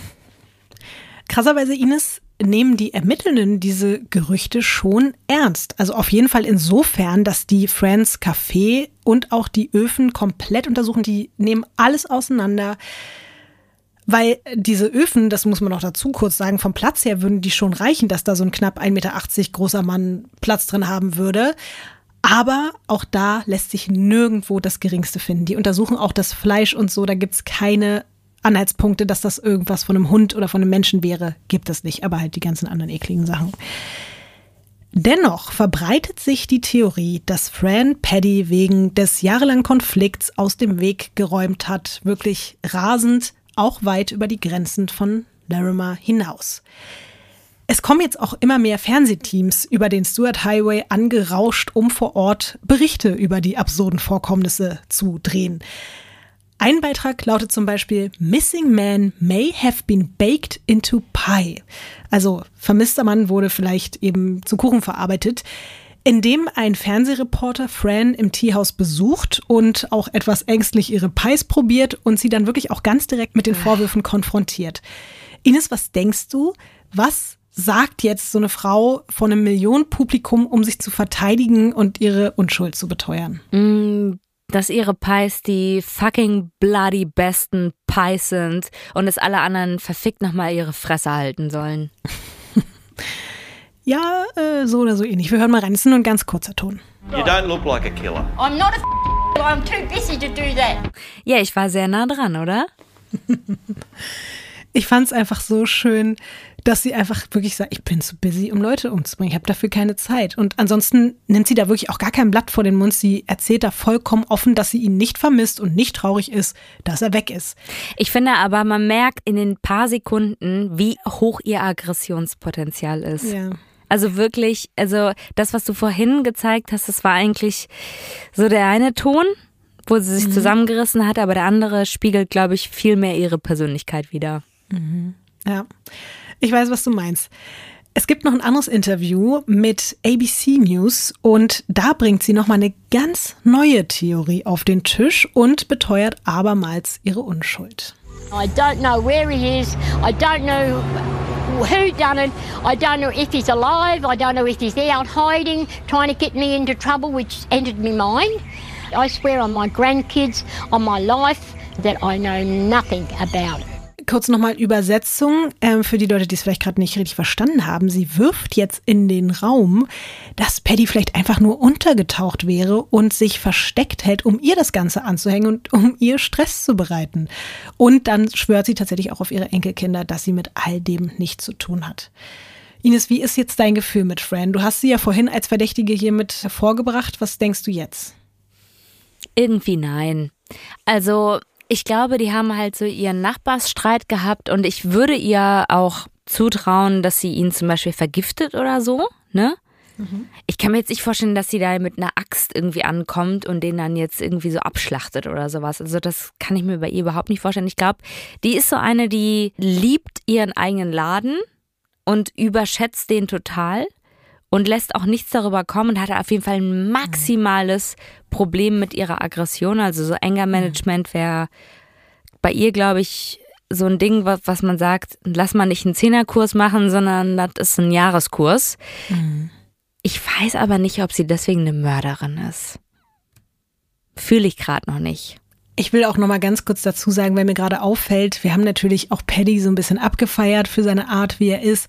Aber du hast es ja auch schon gesagt, dieser, also dieser Akt da zum Beispiel, ihr einen Känguru-Penis da in den Garten zu werfen und auch all die anderen Sachen, das zeugt ja auch davon, dass auch der einen Ja. ganz übles Potenzial hatte und halt auch in ihr, glaube ich, nochmal das Allerschlechteste hervorgebracht hat. Sie ist halt auch eh ganz leicht reizbar und dann kommt noch Paddy mit seinen kranken Ideen und da hat sich auf jeden Fall auch von beiden Seiten sehr, sehr viel aufgeschaukelt und auch Barry, der Barbesitzer, hat dazu gesagt später, dass er meinte, scheiße, wir haben das gar nicht so ernst genommen. Wir haben das zwar gesehen, aber wir hätten vielleicht ein bisschen genauer noch hingucken sollen, was da auch Paddy veranstaltet, aber auch Fran, was die sich da gegenseitig Aber auch sehr antun. viel Bier im Spiel. Ja, das stimmt natürlich, ja. Fran bleibt auch ohne Beweise weiter die Hauptverdächtige. Allerdings gibt es auch noch eine eventuell wichtige Beobachtung, die eine weitere Person ins Spiel bringt. Drei Tage vor Paddys Verschwinden soll er sich nämlich lautstark mitten auf der Straße mit einem Mann gestritten haben. Es soll so ausgesehen haben, als stünden die beiden wirklich kurz davor, sich aufs Maul zu hauen. Problem ist aber, der Mann kann von niemandem identifiziert werden. Sechs Monate nachdem Paddy und Kelly sich förmlich in Luft aufgelöst haben, entschließt Detective Matt Allen, alle noch verbliebenen zehn EinwohnerInnen von Larimer zusammen in das Gerichtsgebäude von Catherine zu bestellen. Also du kannst es dann wirklich wie so ein großes Klassentreffen vorstellen. Die mussten da alle antanzen und zwei Tage lang werden Barry und Richard, Fran und Karen, Mark, Owen, Bill und all die anderen unter Eid vernommen. Da sind dann auch wirklich ganz viele Medien anwesend und noch ganz viele Prozessbeobachtenden, auch wenn es kein richtiger Prozess war. Aber es war auf jeden Fall eine sehr ungewöhnliche Veranstaltung, weil normalerweise macht man das auch gar nicht ohne richtiges Gerichtsverfahren. Aber in diesem Fall hat man sich dazu entschieden, das so zu handhaben. Und es dauert nicht lange, da geht's auch schon wieder um Franz und Paddys Fehde. Eine ihrer ehemaligen Mitarbeiterinnen sagt aus, Fran hätte ständig davon gesprochen, ihren Nachbarn umbringen zu wollen. Der Richter fragt sie daraufhin, also Fran, wie oft haben sie gesagt, ich bringe ihn um? Was glaubst du, antwortet Fran? 500 Mal. Viele verdammte Millionen Male habe ich es gesagt. Das lässt sie aber natürlich nicht alleine so stehen. Sie hängt noch dran. Ich bin verdammt nochmal von schwerer Arthritis geplagt. Wie soll ich da einen Hund und eine Leiche durch die Gegend schleppen, verdammt nochmal? Fucking bloody Ja, ja. Bastard oder so hat sie wahrscheinlich auch noch Wichser, Arschloch. Hurensohn. Ja, auch das wahrscheinlich. Dann heißt es aber auch noch, Fran hätte mehrmals verschiedenen Leuten 10.000 oder manchmal auch 30.000 Dollar angeboten, um Paddy umzubringen. Bei einer Hausdurchsuchung hatte die Polizei tatsächlich auch 7.000 Dollar bei ihr gefunden, die in einer Plastiktüte eingewickelt in einem Gefrierschrank lagen. Fran meinte, das wären einfach ihre Ersparnisse. Ein bisschen verdächtig kam das den Beamten dennoch vor. Gibt Leute, die später munkeln, Fran habe dem Killer vielleicht erst 3000 Dollar ausgezahlt und die 7000 Dollar sollten dann die zweite Rate bei ausgeführtem Auftrag sein, die sie dann aber vielleicht aus Sicherheitsgründen noch nicht übergeben konnte, weil sie sich eben Aber wieso in einem beobachtet gefühlt hat. Du, die Leute packen die seltsamsten Dinge in Gefrierfächer. Ich weiß es nicht. Ich fühl's nicht. Okay, musst du ja auch nicht fühlen. Fran will weiterhin auch von diesen ganzen Anschuldigungen nichts hören. Stattdessen sagt sie, Menschen weh zu tun läge nicht in ihrem Naturell. Zitat, ich will lieben, nicht kämpfen. Die meisten Anwesenden aus Larimar müssen darüber lachen. Sie kennen sie eben doch ein bisschen anders. Einige schütteln auch mit dem Kopf, allen voran ihr Ex-Mann Bill. Dem wirft Fran dann auch noch vor Gericht vor, er hätte mit Paddy unter einer Decke gesteckt und zusammen hätten sie ihre Pflanzen im Garten vergiftet. Und das war auch der Punkt, an dem Fran den Gärtner Owen Laurie eingestellt hatte. Und der fand das mit den Pflanzen genauso wenig witzig wie Fran. In ihrer Polizeiaussage erzählt Fran, dass der Gärtner die Linie am Zaun entlang neu bepflanzen wollte. Sie hat ihn dann daraufhin gewarnt und meinte, dass ihr Nachbar und ihr Ex-Mann bestimmt wieder ankommen und das alles vergiften würden und dass er es eigentlich deswegen auch gleich sein lassen könnte. Laurie habe daraufhin geantwortet, wenn irgendein verdammter Bastard hier reinkommt und meinen verdammten Garten vergiftet, wird es den ersten Mord in Larimer geben. Und das war nur wenige Tage vor Paddys Verschwinden. Bei der Anhörung vor Gericht wird Owen Laurie damit konfrontiert und er gibt sogar zu, das gesagt zu haben. Allerdings war das natürlich nur ein Witz, sagt er. Zitat: Ich hatte natürlich nicht wirklich die Absicht, irgendjemanden wegen eines Gartens etwas anzutun. Ich habe dir jetzt auch ein Bild von Owen Laurie, dem mysteriösen Gärtner, mitgebracht, den niemand identifizieren kann. Okay, also.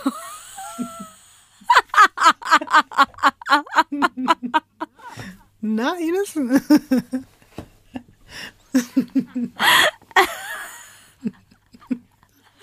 Nee, Lotti. ne? Also wirklich, das hätte ich von dir niemals erwartet. Niemals. Ah, ich bin immer für eine Also kleine wirklich, Überraschung gut. das ist keine kleine Überraschung. Das ist eine große Überraschung. Also, Äh, Erzähl doch mal, was ich du da dachte siehst. im ersten Moment, ich sehe eine Vogelscheuche und dann habe ich aber gese gesehen, nee, das ist keine Vogelscheuche, das ist einfach, das ist einfach ein Arsch, der mir da straight ins Gesicht lacht. Und auch mehr nicht. ja. Also wir haben ein bisschen Jeans, wir haben ein bisschen Oberteil, aber vor allen Dingen, Ein ja, paar Pflanzen. gut, aber die sind drumherum, da ist auch noch ein Gebäude. Aber wenn das das Foto ist, was du mir von dem eigentlich mysteriösen, der eigentlich, also bis jetzt auch bei mir, dachte ich mir so, ja, das ist so ein eher sensibler Typ, der so für sich ist. Das ist auf jeden Fall, das ist Duisburg. Also für die Leute, die das jetzt noch nicht so ganz äh, gecheckt haben, man sieht quasi, man nennt das ja so Bauarbeiter-Dekolleté, Ja. aber er ist ja auch gerade wirklich während der Arbeit, er, er hockt da unten, äh, bepflanzt gerade was. Also freie Einfahrt. Ja, ja, absolut. Mhm. Ich fand es so witzig, weil ich mir einfach dachte, viele Leute wissen nicht mal, wie der Typ aussieht und vielleicht lag es daran, weil er immer so irgendwo gehockt hat und gerade irgendein Beet bepflanzt hat, weswegen alle nur seine Arschritze kannten und nicht sein Gesicht. Aber ich habe dir jetzt auch noch ein richtiges Foto mitgebracht. Ah ja, okay, das ist, das hatte ich mir anders vorgestellt. Ist kein Arschgesicht. Der Arsch ist anders als das Gesicht. Wie, wie äh, siehst du ihn jetzt? Also, ich hätte mir den Arsch anders vorgestellt, wenn du mir zuerst das Gesicht gezeigt hast. Deswegen bin ich froh, dass die Reihenfolge so stattgefunden hat. Ja. Er sieht nicht, also so gar nicht nach einem mysteriösen Gärtner aus. So null. Der sieht aus eher wie jemand, der einen Nachbarsstreit hat. Der sieht mehr nach, ich leg dir mal eben kurz einen Penis von einem Känguru in die Einfahrt als Paddy. Mir fällt übrigens gerade auf, dass wir jetzt einfach echt auch schon nach Ziegenhoden sind wir jetzt bei Känguru-Penissen. Ich weiß nicht, wo das alles noch hinführt, aber es ist auch schön auf eine Art. Also, Owen Laurie, den du da siehst auf dem Foto, kommt da gerade direkt von der Anhörung in Catherine, als er da eben vor Gericht aussagen musste. Und wir bleiben jetzt auch noch bei genau dieser Anhörung. Durch weitere Befragungen stellt sich heraus, dass der unbekannte Mann, von dem ich dir vorhin kurz erzählt habe, mit dem Paddy drei Tage vor seinem Verschwinden gestritten hat, gar kein Unbekannter war, sondern Owen Laurie, der Gärtner. Hä? Auch das gibt er zu. Es ging um eine Auseinandersetzung, weil Kelly, Paddys Hund, die Straße überquert hatte und auf Frans Grundstück gelaufen war. Loris Aufgabe war aber eben nicht nur, sich um die Pflanzen zu kümmern, sondern auch die verhassten Nachbarn und fremde Hunde und irgendwelche Ex-Männer fernzuhalten. Der Stress wegen des Hundes, aber auch das neuerliche tote Känguru im Garten soll den Gärtner so wütend gemacht haben, dass Fran, die ins einige Stunden entfernte Darwin fahren musste, an dem Tag noch zu ihm meinte, mach keine Dummheiten, ich will dich nicht später gegen Kaution bei der Polizei abholen müssen. Und dann stellt sich auch noch heraus, dass Laurie am 16. Dezember, genau an dem Tag, an dem Paddy Moriarty zum letzten Mal gesehen wurde, zwei Anrufe von der Telefonzelle getätigt hat, die direkt vor dem Grundstück von Paddy ist. Der hat bei so einer Computervirenfirma angerufen, einmal um 18.30 Uhr und einmal um 18.31 Uhr. Da ist aber niemand rangegangen. Und das müsste eigentlich genau die Zeit gewesen sein, in der Paddy vom Pink Panther mit seinem Quad und eben seinem Hund zurückgekommen ist. Owen Laurie muss ihn dabei wahrscheinlich gesehen haben. Du hast es ja von Anfang an schon so ein bisschen vermutet, ne? Ich reg mich gerade auf, weil ich mir denke, ich wollte doch ein bisschen mehr Sherlock Lottie sein. Und du hast diesen Gärtner erwähnt und auch so mysteriös eingeleitet, so ein bisschen so, mhm. ich habe nicht zu viel über den erzählt, aber ich habe erzählt, dass er da ist. Mhm. Ich habe den wieder zu schnell vergessen. Verdammte Scheiße. Aber wer weiß, vielleicht war es ja auch gar nicht Owen Laurie. Wir gucken mal. Was auch super interessant ist, dass Laurie einige Tage später, nachdem Paddy verschwunden ist und dann das erste Mal einige Polizeiwagen da vor Paddys Grundstück vorfahren, der Gärtner zu seiner Chefin sagt, Zitat, ich dachte erst, die kommen wegen mir.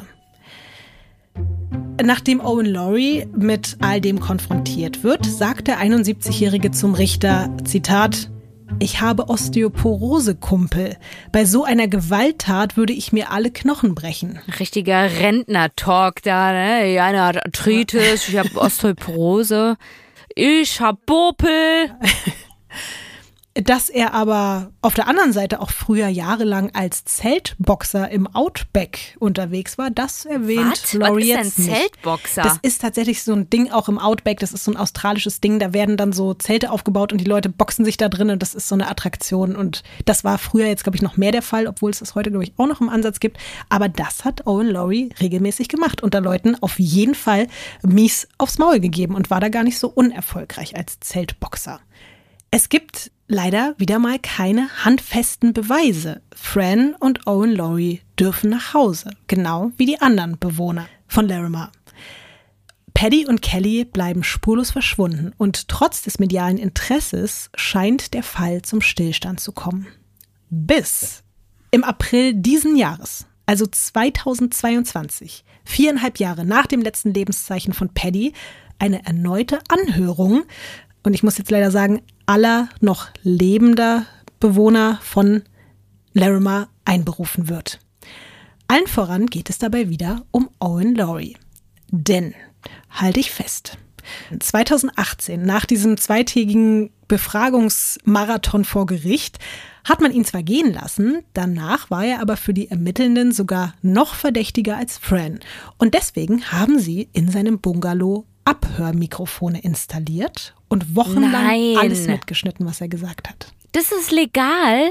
Scheinbar schon. Ja, da ist es schon. It goes. Ich habe das auch schon von, von anderen Fällen gehört, aber ganz oft. Kein Bock äh, to work here and äh, frag all the time the, the Leute and analysiere this. I put the microphones there. ja. Ich glaube, was am Ende dann aber ganz oft ein Problem ist, und das, da gibt es auch schon Fälle, wo Leute eben Morde gestanden haben und dann darfst du das aber nicht verwenden, weil es sozusagen Eben. deine eigenen Gedanken Genau. sind und die Gedanken sind frei und du darfst das dann nicht äh, quasi. Nee, weil das einfach illegal aufgezeichnet wurde und die Leute das nicht wussten. Nee, das gibt es tatsächlich. Es gibt auch einen deutschen Fall, bei dem das so ist. Da geht es gar nicht um das illegale Aufzeichnen, sondern hätte die Person im Gespräch gestanden, jemanden umgebracht zu haben, ist es was anderes, als wenn die Person vor sich hinredet. Weil dann sind es Gedanken und die dürfen nicht gegen dich verwendet werden, wenn du die in einem Selbstgespräch sozusagen mit dir veräußerst.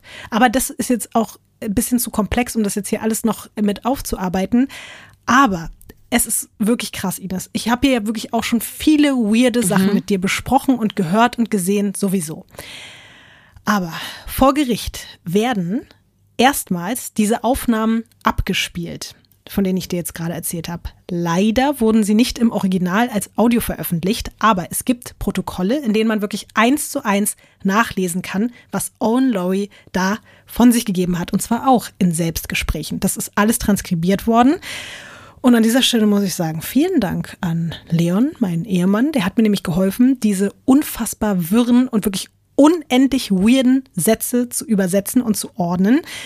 Vieles von dem, was ihr gleich hört, hat Laurie teilweise wirklich in so gesungener oder gemurmelter Form von sich gegeben.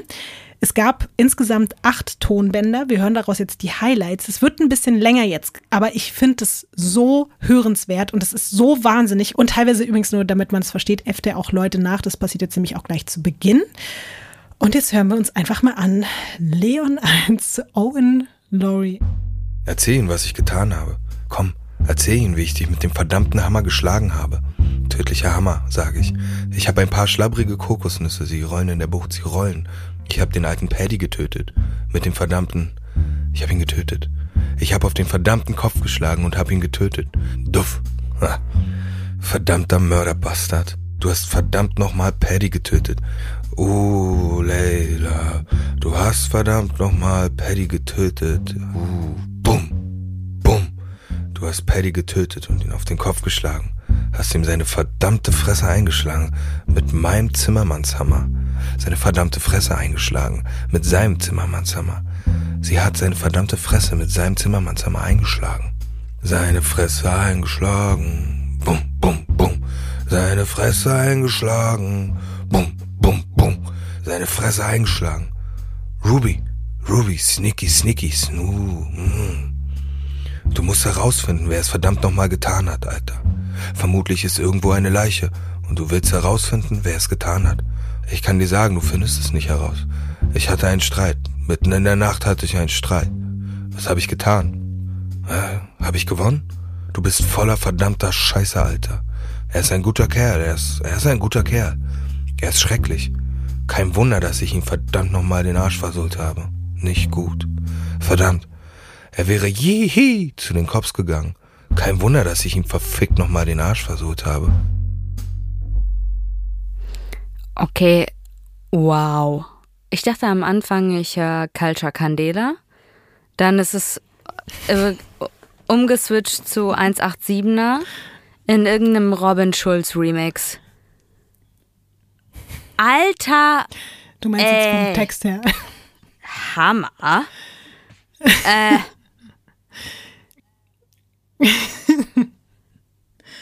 Also das. Du siehst auch so Das- verstört aus. Vielen Ja. Dank übrigens an Leon. Tausend Mam- Dank. Leon war auch richtig, der war so sauer auf den Typen die ganze Zeit, er hat sich so aufgeregt, während er das alles aufgeschrieben hat. Er war so wütend.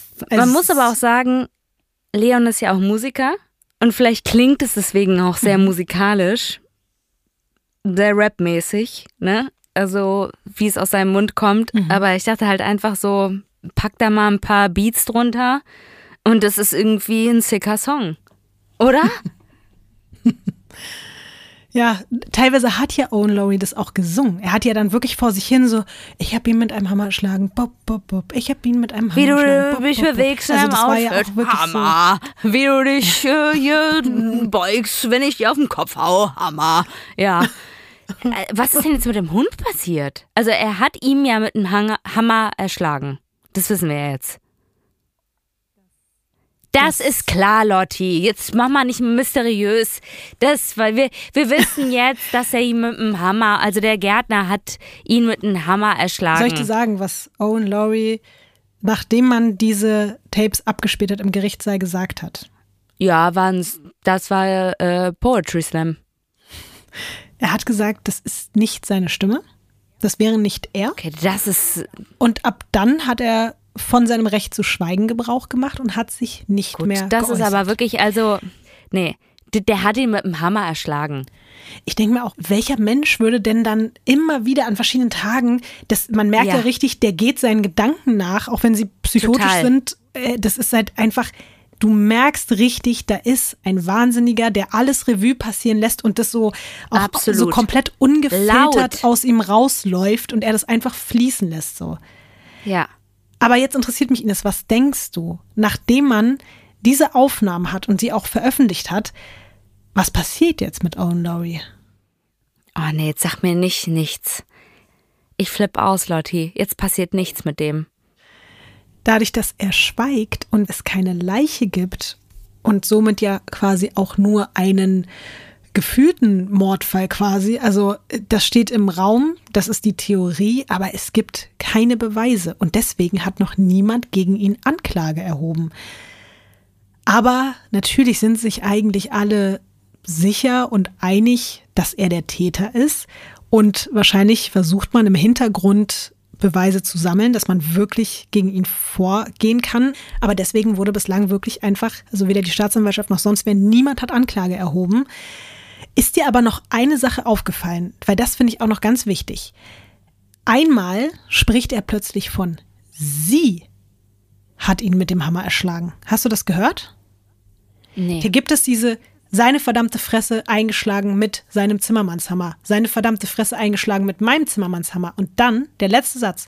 Sie hat seine verdammte Fresse mit seinem Zimmermannshammer eingeschlagen. Das finde ich einen sehr interessanten Punkt. Es ist auch so, dass sich herausstellt, dass Fran und Owen an dem Abend des Verschwindens von Paddy noch gemeinsam im Garten Dinge angepflanzt haben sollen. Der Vorsitzende Richter sagt dazu, Zitat, es ist wahrscheinlich, dass Frans neue Pflanzen eine gewisse Anziehungskraft auf Paddy ausgeübt haben. Aber auch ihr kann man weiterhin nichts nachweisen. Es ist unglaublich, Ines, aber jetzt auch bald fünf Jahre später, nachdem Paddy sein letztes Bier im Pink Panther ausgetrunken hat, laufen alle Leute frei herum. Es gibt immer noch keine Anhaltspunkte, wo er oder seine Leiche oder eben auch der Hund sein könnten. Seitdem hat sich auch vieles verändert in Larimer. Barry, der Kneipenbesitzer, hat das Hotel und den Pub verkauft und ist dann an Krebs gestorben. Richard, der Barkeeper, ist weggezogen, genau wie Owen Laurie, der Gärtner, der wohnt nicht mehr in Larimer und man weiß auch gar nicht genau, wo er sich gerade befindet. Fran hat ihr Teehaus an ihren Enkel übergeben und sie ist nach Melbourne gezogen, um dort besser behandelt werden zu können. Auch sie hat Krebs. Und Larimer ist, wie man es sich jetzt vielleicht auch ein bisschen denken kann, über die Jahre zu einem Magneten für True Crime Fans geworden. Wahrscheinlich auch dank eines Podcasts über den Fall kann ich auch sehr empfehlen. Lost in Larimer, da kann man auf jeden Fall noch mal ein bisschen tiefer eintauchen in das Thema. Auch ein Buch gibt's dazu, mehrere Dokumentationen.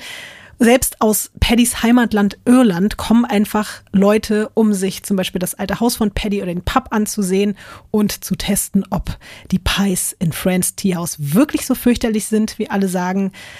Überall in der Stadt findet man noch heute Vermisstenplakate und Flyer, die allgegenwärtig an Paddy erinnern. Und mit den neuen Erkenntnissen vom April wurde jetzt übrigens auch noch mal eine neue Belohnungssumme festgesetzt. Möchtest du mal schätzen, was bekommt man für Informationen, die zur Entdeckung von Moriartys Leiche oder zur Verurteilung seines Mörders führen? 5000 australische Dollar. Es sind 250.000 US-Dollar. Krass, aber das ist wegen dem Hype, oder? Ich glaube auch. Es gibt, äh, wie gesagt, auch so viele andere vermisste Personen in Australien und bei ihm ist das schon besonders krass. Der Wunsch danach, ihn zu finden, der Wunsch danach, auch dieses Mysterium einfach zu lösen. Der zuständige Detective Allen, der gibt auch bis heute nicht auf. Er sagt, Zitat, es ist schwer, ein Geheimnis für immer zu bewahren. Jemand da draußen weiß, was passiert ist. Der Fall wird erst abgeschlossen, wenn er gelöst ist. Wir müssen Paddy finden. Also ich weiß, es ist ein Cold Case, ne? Ich habe schon Angst davor gehabt, dass du mich hassen wirst, aber es ist ein Cold Case. Nee, das ist so klar, dass die beiden den mit einem Hammer erschlagen haben und genauso den Hund. Findest du nicht jetzt doch wieder die Ofentheorie? Es muss ja gar nicht so sein, dass sie sein Fleisch verarbeitet haben, aber vielleicht haben sie ihn auch einfach in dem Ofen verbrannt oder beide. Nee, glaube ich nicht. Also aber ich glaube, ist das er ist hin? Ja, come on. Also das ist das ist so weitläufig, da ist alles voll mit Nature. Ey, die können ihn irgendwo verbuddelt haben, irgendwo im Outback und keiner weiß und irgend oder irgendwelche wilden Tiere haben den gefressen und den Hund findest du nicht mehr wieder. Glaube ich nicht. Also ich finde wirklich, das, was Leon da eingesprochen hat, das ist Beweis genug. Also das ist kein blöder Traum, den man hatte, das ist auch keine Psychose. Das sind True Facts. Dieses Psychosending, das hatten ein paar Leute noch mit auf den Zettel gebracht, dass sozusagen dieses Thema Paddy Moriarty so groß war in den Köpfen auch der Einwohnenden von Larimer, dass er vielleicht wirklich eine Art Paddy-Psychose bekommen hat und sich quasi eingebildet hat, er hätte ihm was getan und sich das so dann in seinen Nein, Gedanken Lotti. zusammen. Ich sag ja nur, was die Leute gesagt haben und was da diskutiert wurde. Ich sag ja nicht, dass ich das glaube. Nee, aber alleine der Fakt, dass da am Abend diese Touristin war, die noch dieses Hühnchen gebracht hat und dass sie das dann noch gefunden haben, wie das eigentlich zubereitet wurde und es wurde nicht mal mehr gegessen und der Hund war auch weg. Ich glaube das nicht. Ich glaube einfach wirklich auch das mit dem Hammer, diese ganzen Details. Wie siehst du das? Ich sehe das auch so, vor allen Dingen auch, ich glaube, weil jetzt sprechen alle immer noch davon, dass es halt Owen Laurie ist und ich glaube, alle versuchen gerade im Hintergrund noch mehr Beweise zu sammeln, um ihn vor Gericht zu stellen. Ich denke aber eben auch, dass Fran insofern daran beteiligt war, dass sie ja Owen Laurie wirklich geholt hat, weil sie diesen Stress nicht mehr ausgehalten hat mit Paddy und weil sie jemanden wollte, der sie und ihren Garten beschützt, was ich irgendwie auch verstehen kann. Aber sie hat die ganze Zeit von der Unschuld von Owen Laurie gesprochen und hat immer gesagt, er würde sowas niemals tun, der, niemals würde der irgendwie einer Fliege was zu Leide tun. Aber ich glaube, sie hat ihn quasi so lange angestachelt und hat so lange ihm die ganze Zeit gesagt, Manipuliert. Hier, ja, ja, voll. Der macht das mit mir und du musst mich beschützen und das und also auch an diesem Tag dann, ja, jetzt hat er schon wieder ein Känguru in den Garten geworfen und der will die Pflanzen und ihm waren halt diese Pflanzen so heilig, die, die er da neu angepflanzt hat. Und ich glaube wirklich, dass sie auf jeden Fall ihn dazu motiviert hat, er das ausgeführt hat. Vielleicht war sie dabei, vielleicht stand sie daneben, vielleicht hat sie auch noch einmal mit dem Hammer raufgehauen, weil sie so sauer war. Und ich sehe das auch so wie du. Aber ja, es ist irgendwie eine unglaubliche Geschichte und auch dieses, also dieses ganze, dieser ganze Ort, diese ganzen Leute, diese Tiere, alles ist einfach so weird. Jetzt wäre natürlich am Ende auch die Frage, Ines, willst du nach Larimer oder ja, doch nicht so? Nee. Willst du noch dahin? Besonders weil die ja die ganzen OGs ja gar nicht mehr da sind. Ja, stimmt. Ja, das ist schon wirklich leider, das hat sich, ich weiß auch gar nicht, ob Sneaky Sam da noch ist. Oh Gott, wegen Sneaky Sam würde ich als allerletztes dahin wollen. Du hast den Fall wie die Ehrlich Brothers präsentiert. Wie ein Zauberer, wie Siegfried und Danke. Roy, wie irgend, irgendein Zauberer. Aber du hast halt abgelenkt mit dem Drumherum. Ich glaube, wir alle wissen, was eigentlich passiert ist. Wir alle wissen, wer Paddy Wir alle wissen. wahrscheinlich Ja. auf dem Gewissen hat. Pass auf dich auf, Ines. Du auch auf dich. Lass dir keine Känguru-Penisse in den Vorgarten werfen. Und Oder in den Mund, ja, das ist gut. ganz Gut. zufällig. Ja. Jetzt Ja. ist auch Zeit, Tschüss zu sagen. Ciao. Danke. Tschüss, Ines. Ciao. Abonniert uns.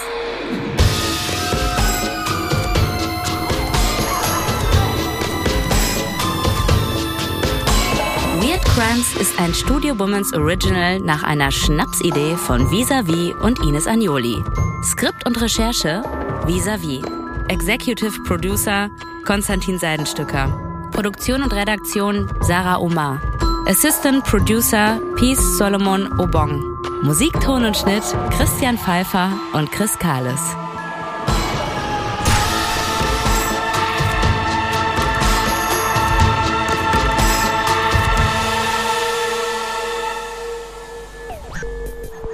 Neue Folgen von Weird Crimes hört ihr jeden zweiten Donnerstag überall, wo es Podcasts gibt. Und wenn ihr keine Episode verpassen wollt, dann folgt dem Podcast auf der Plattform eurer Wahl.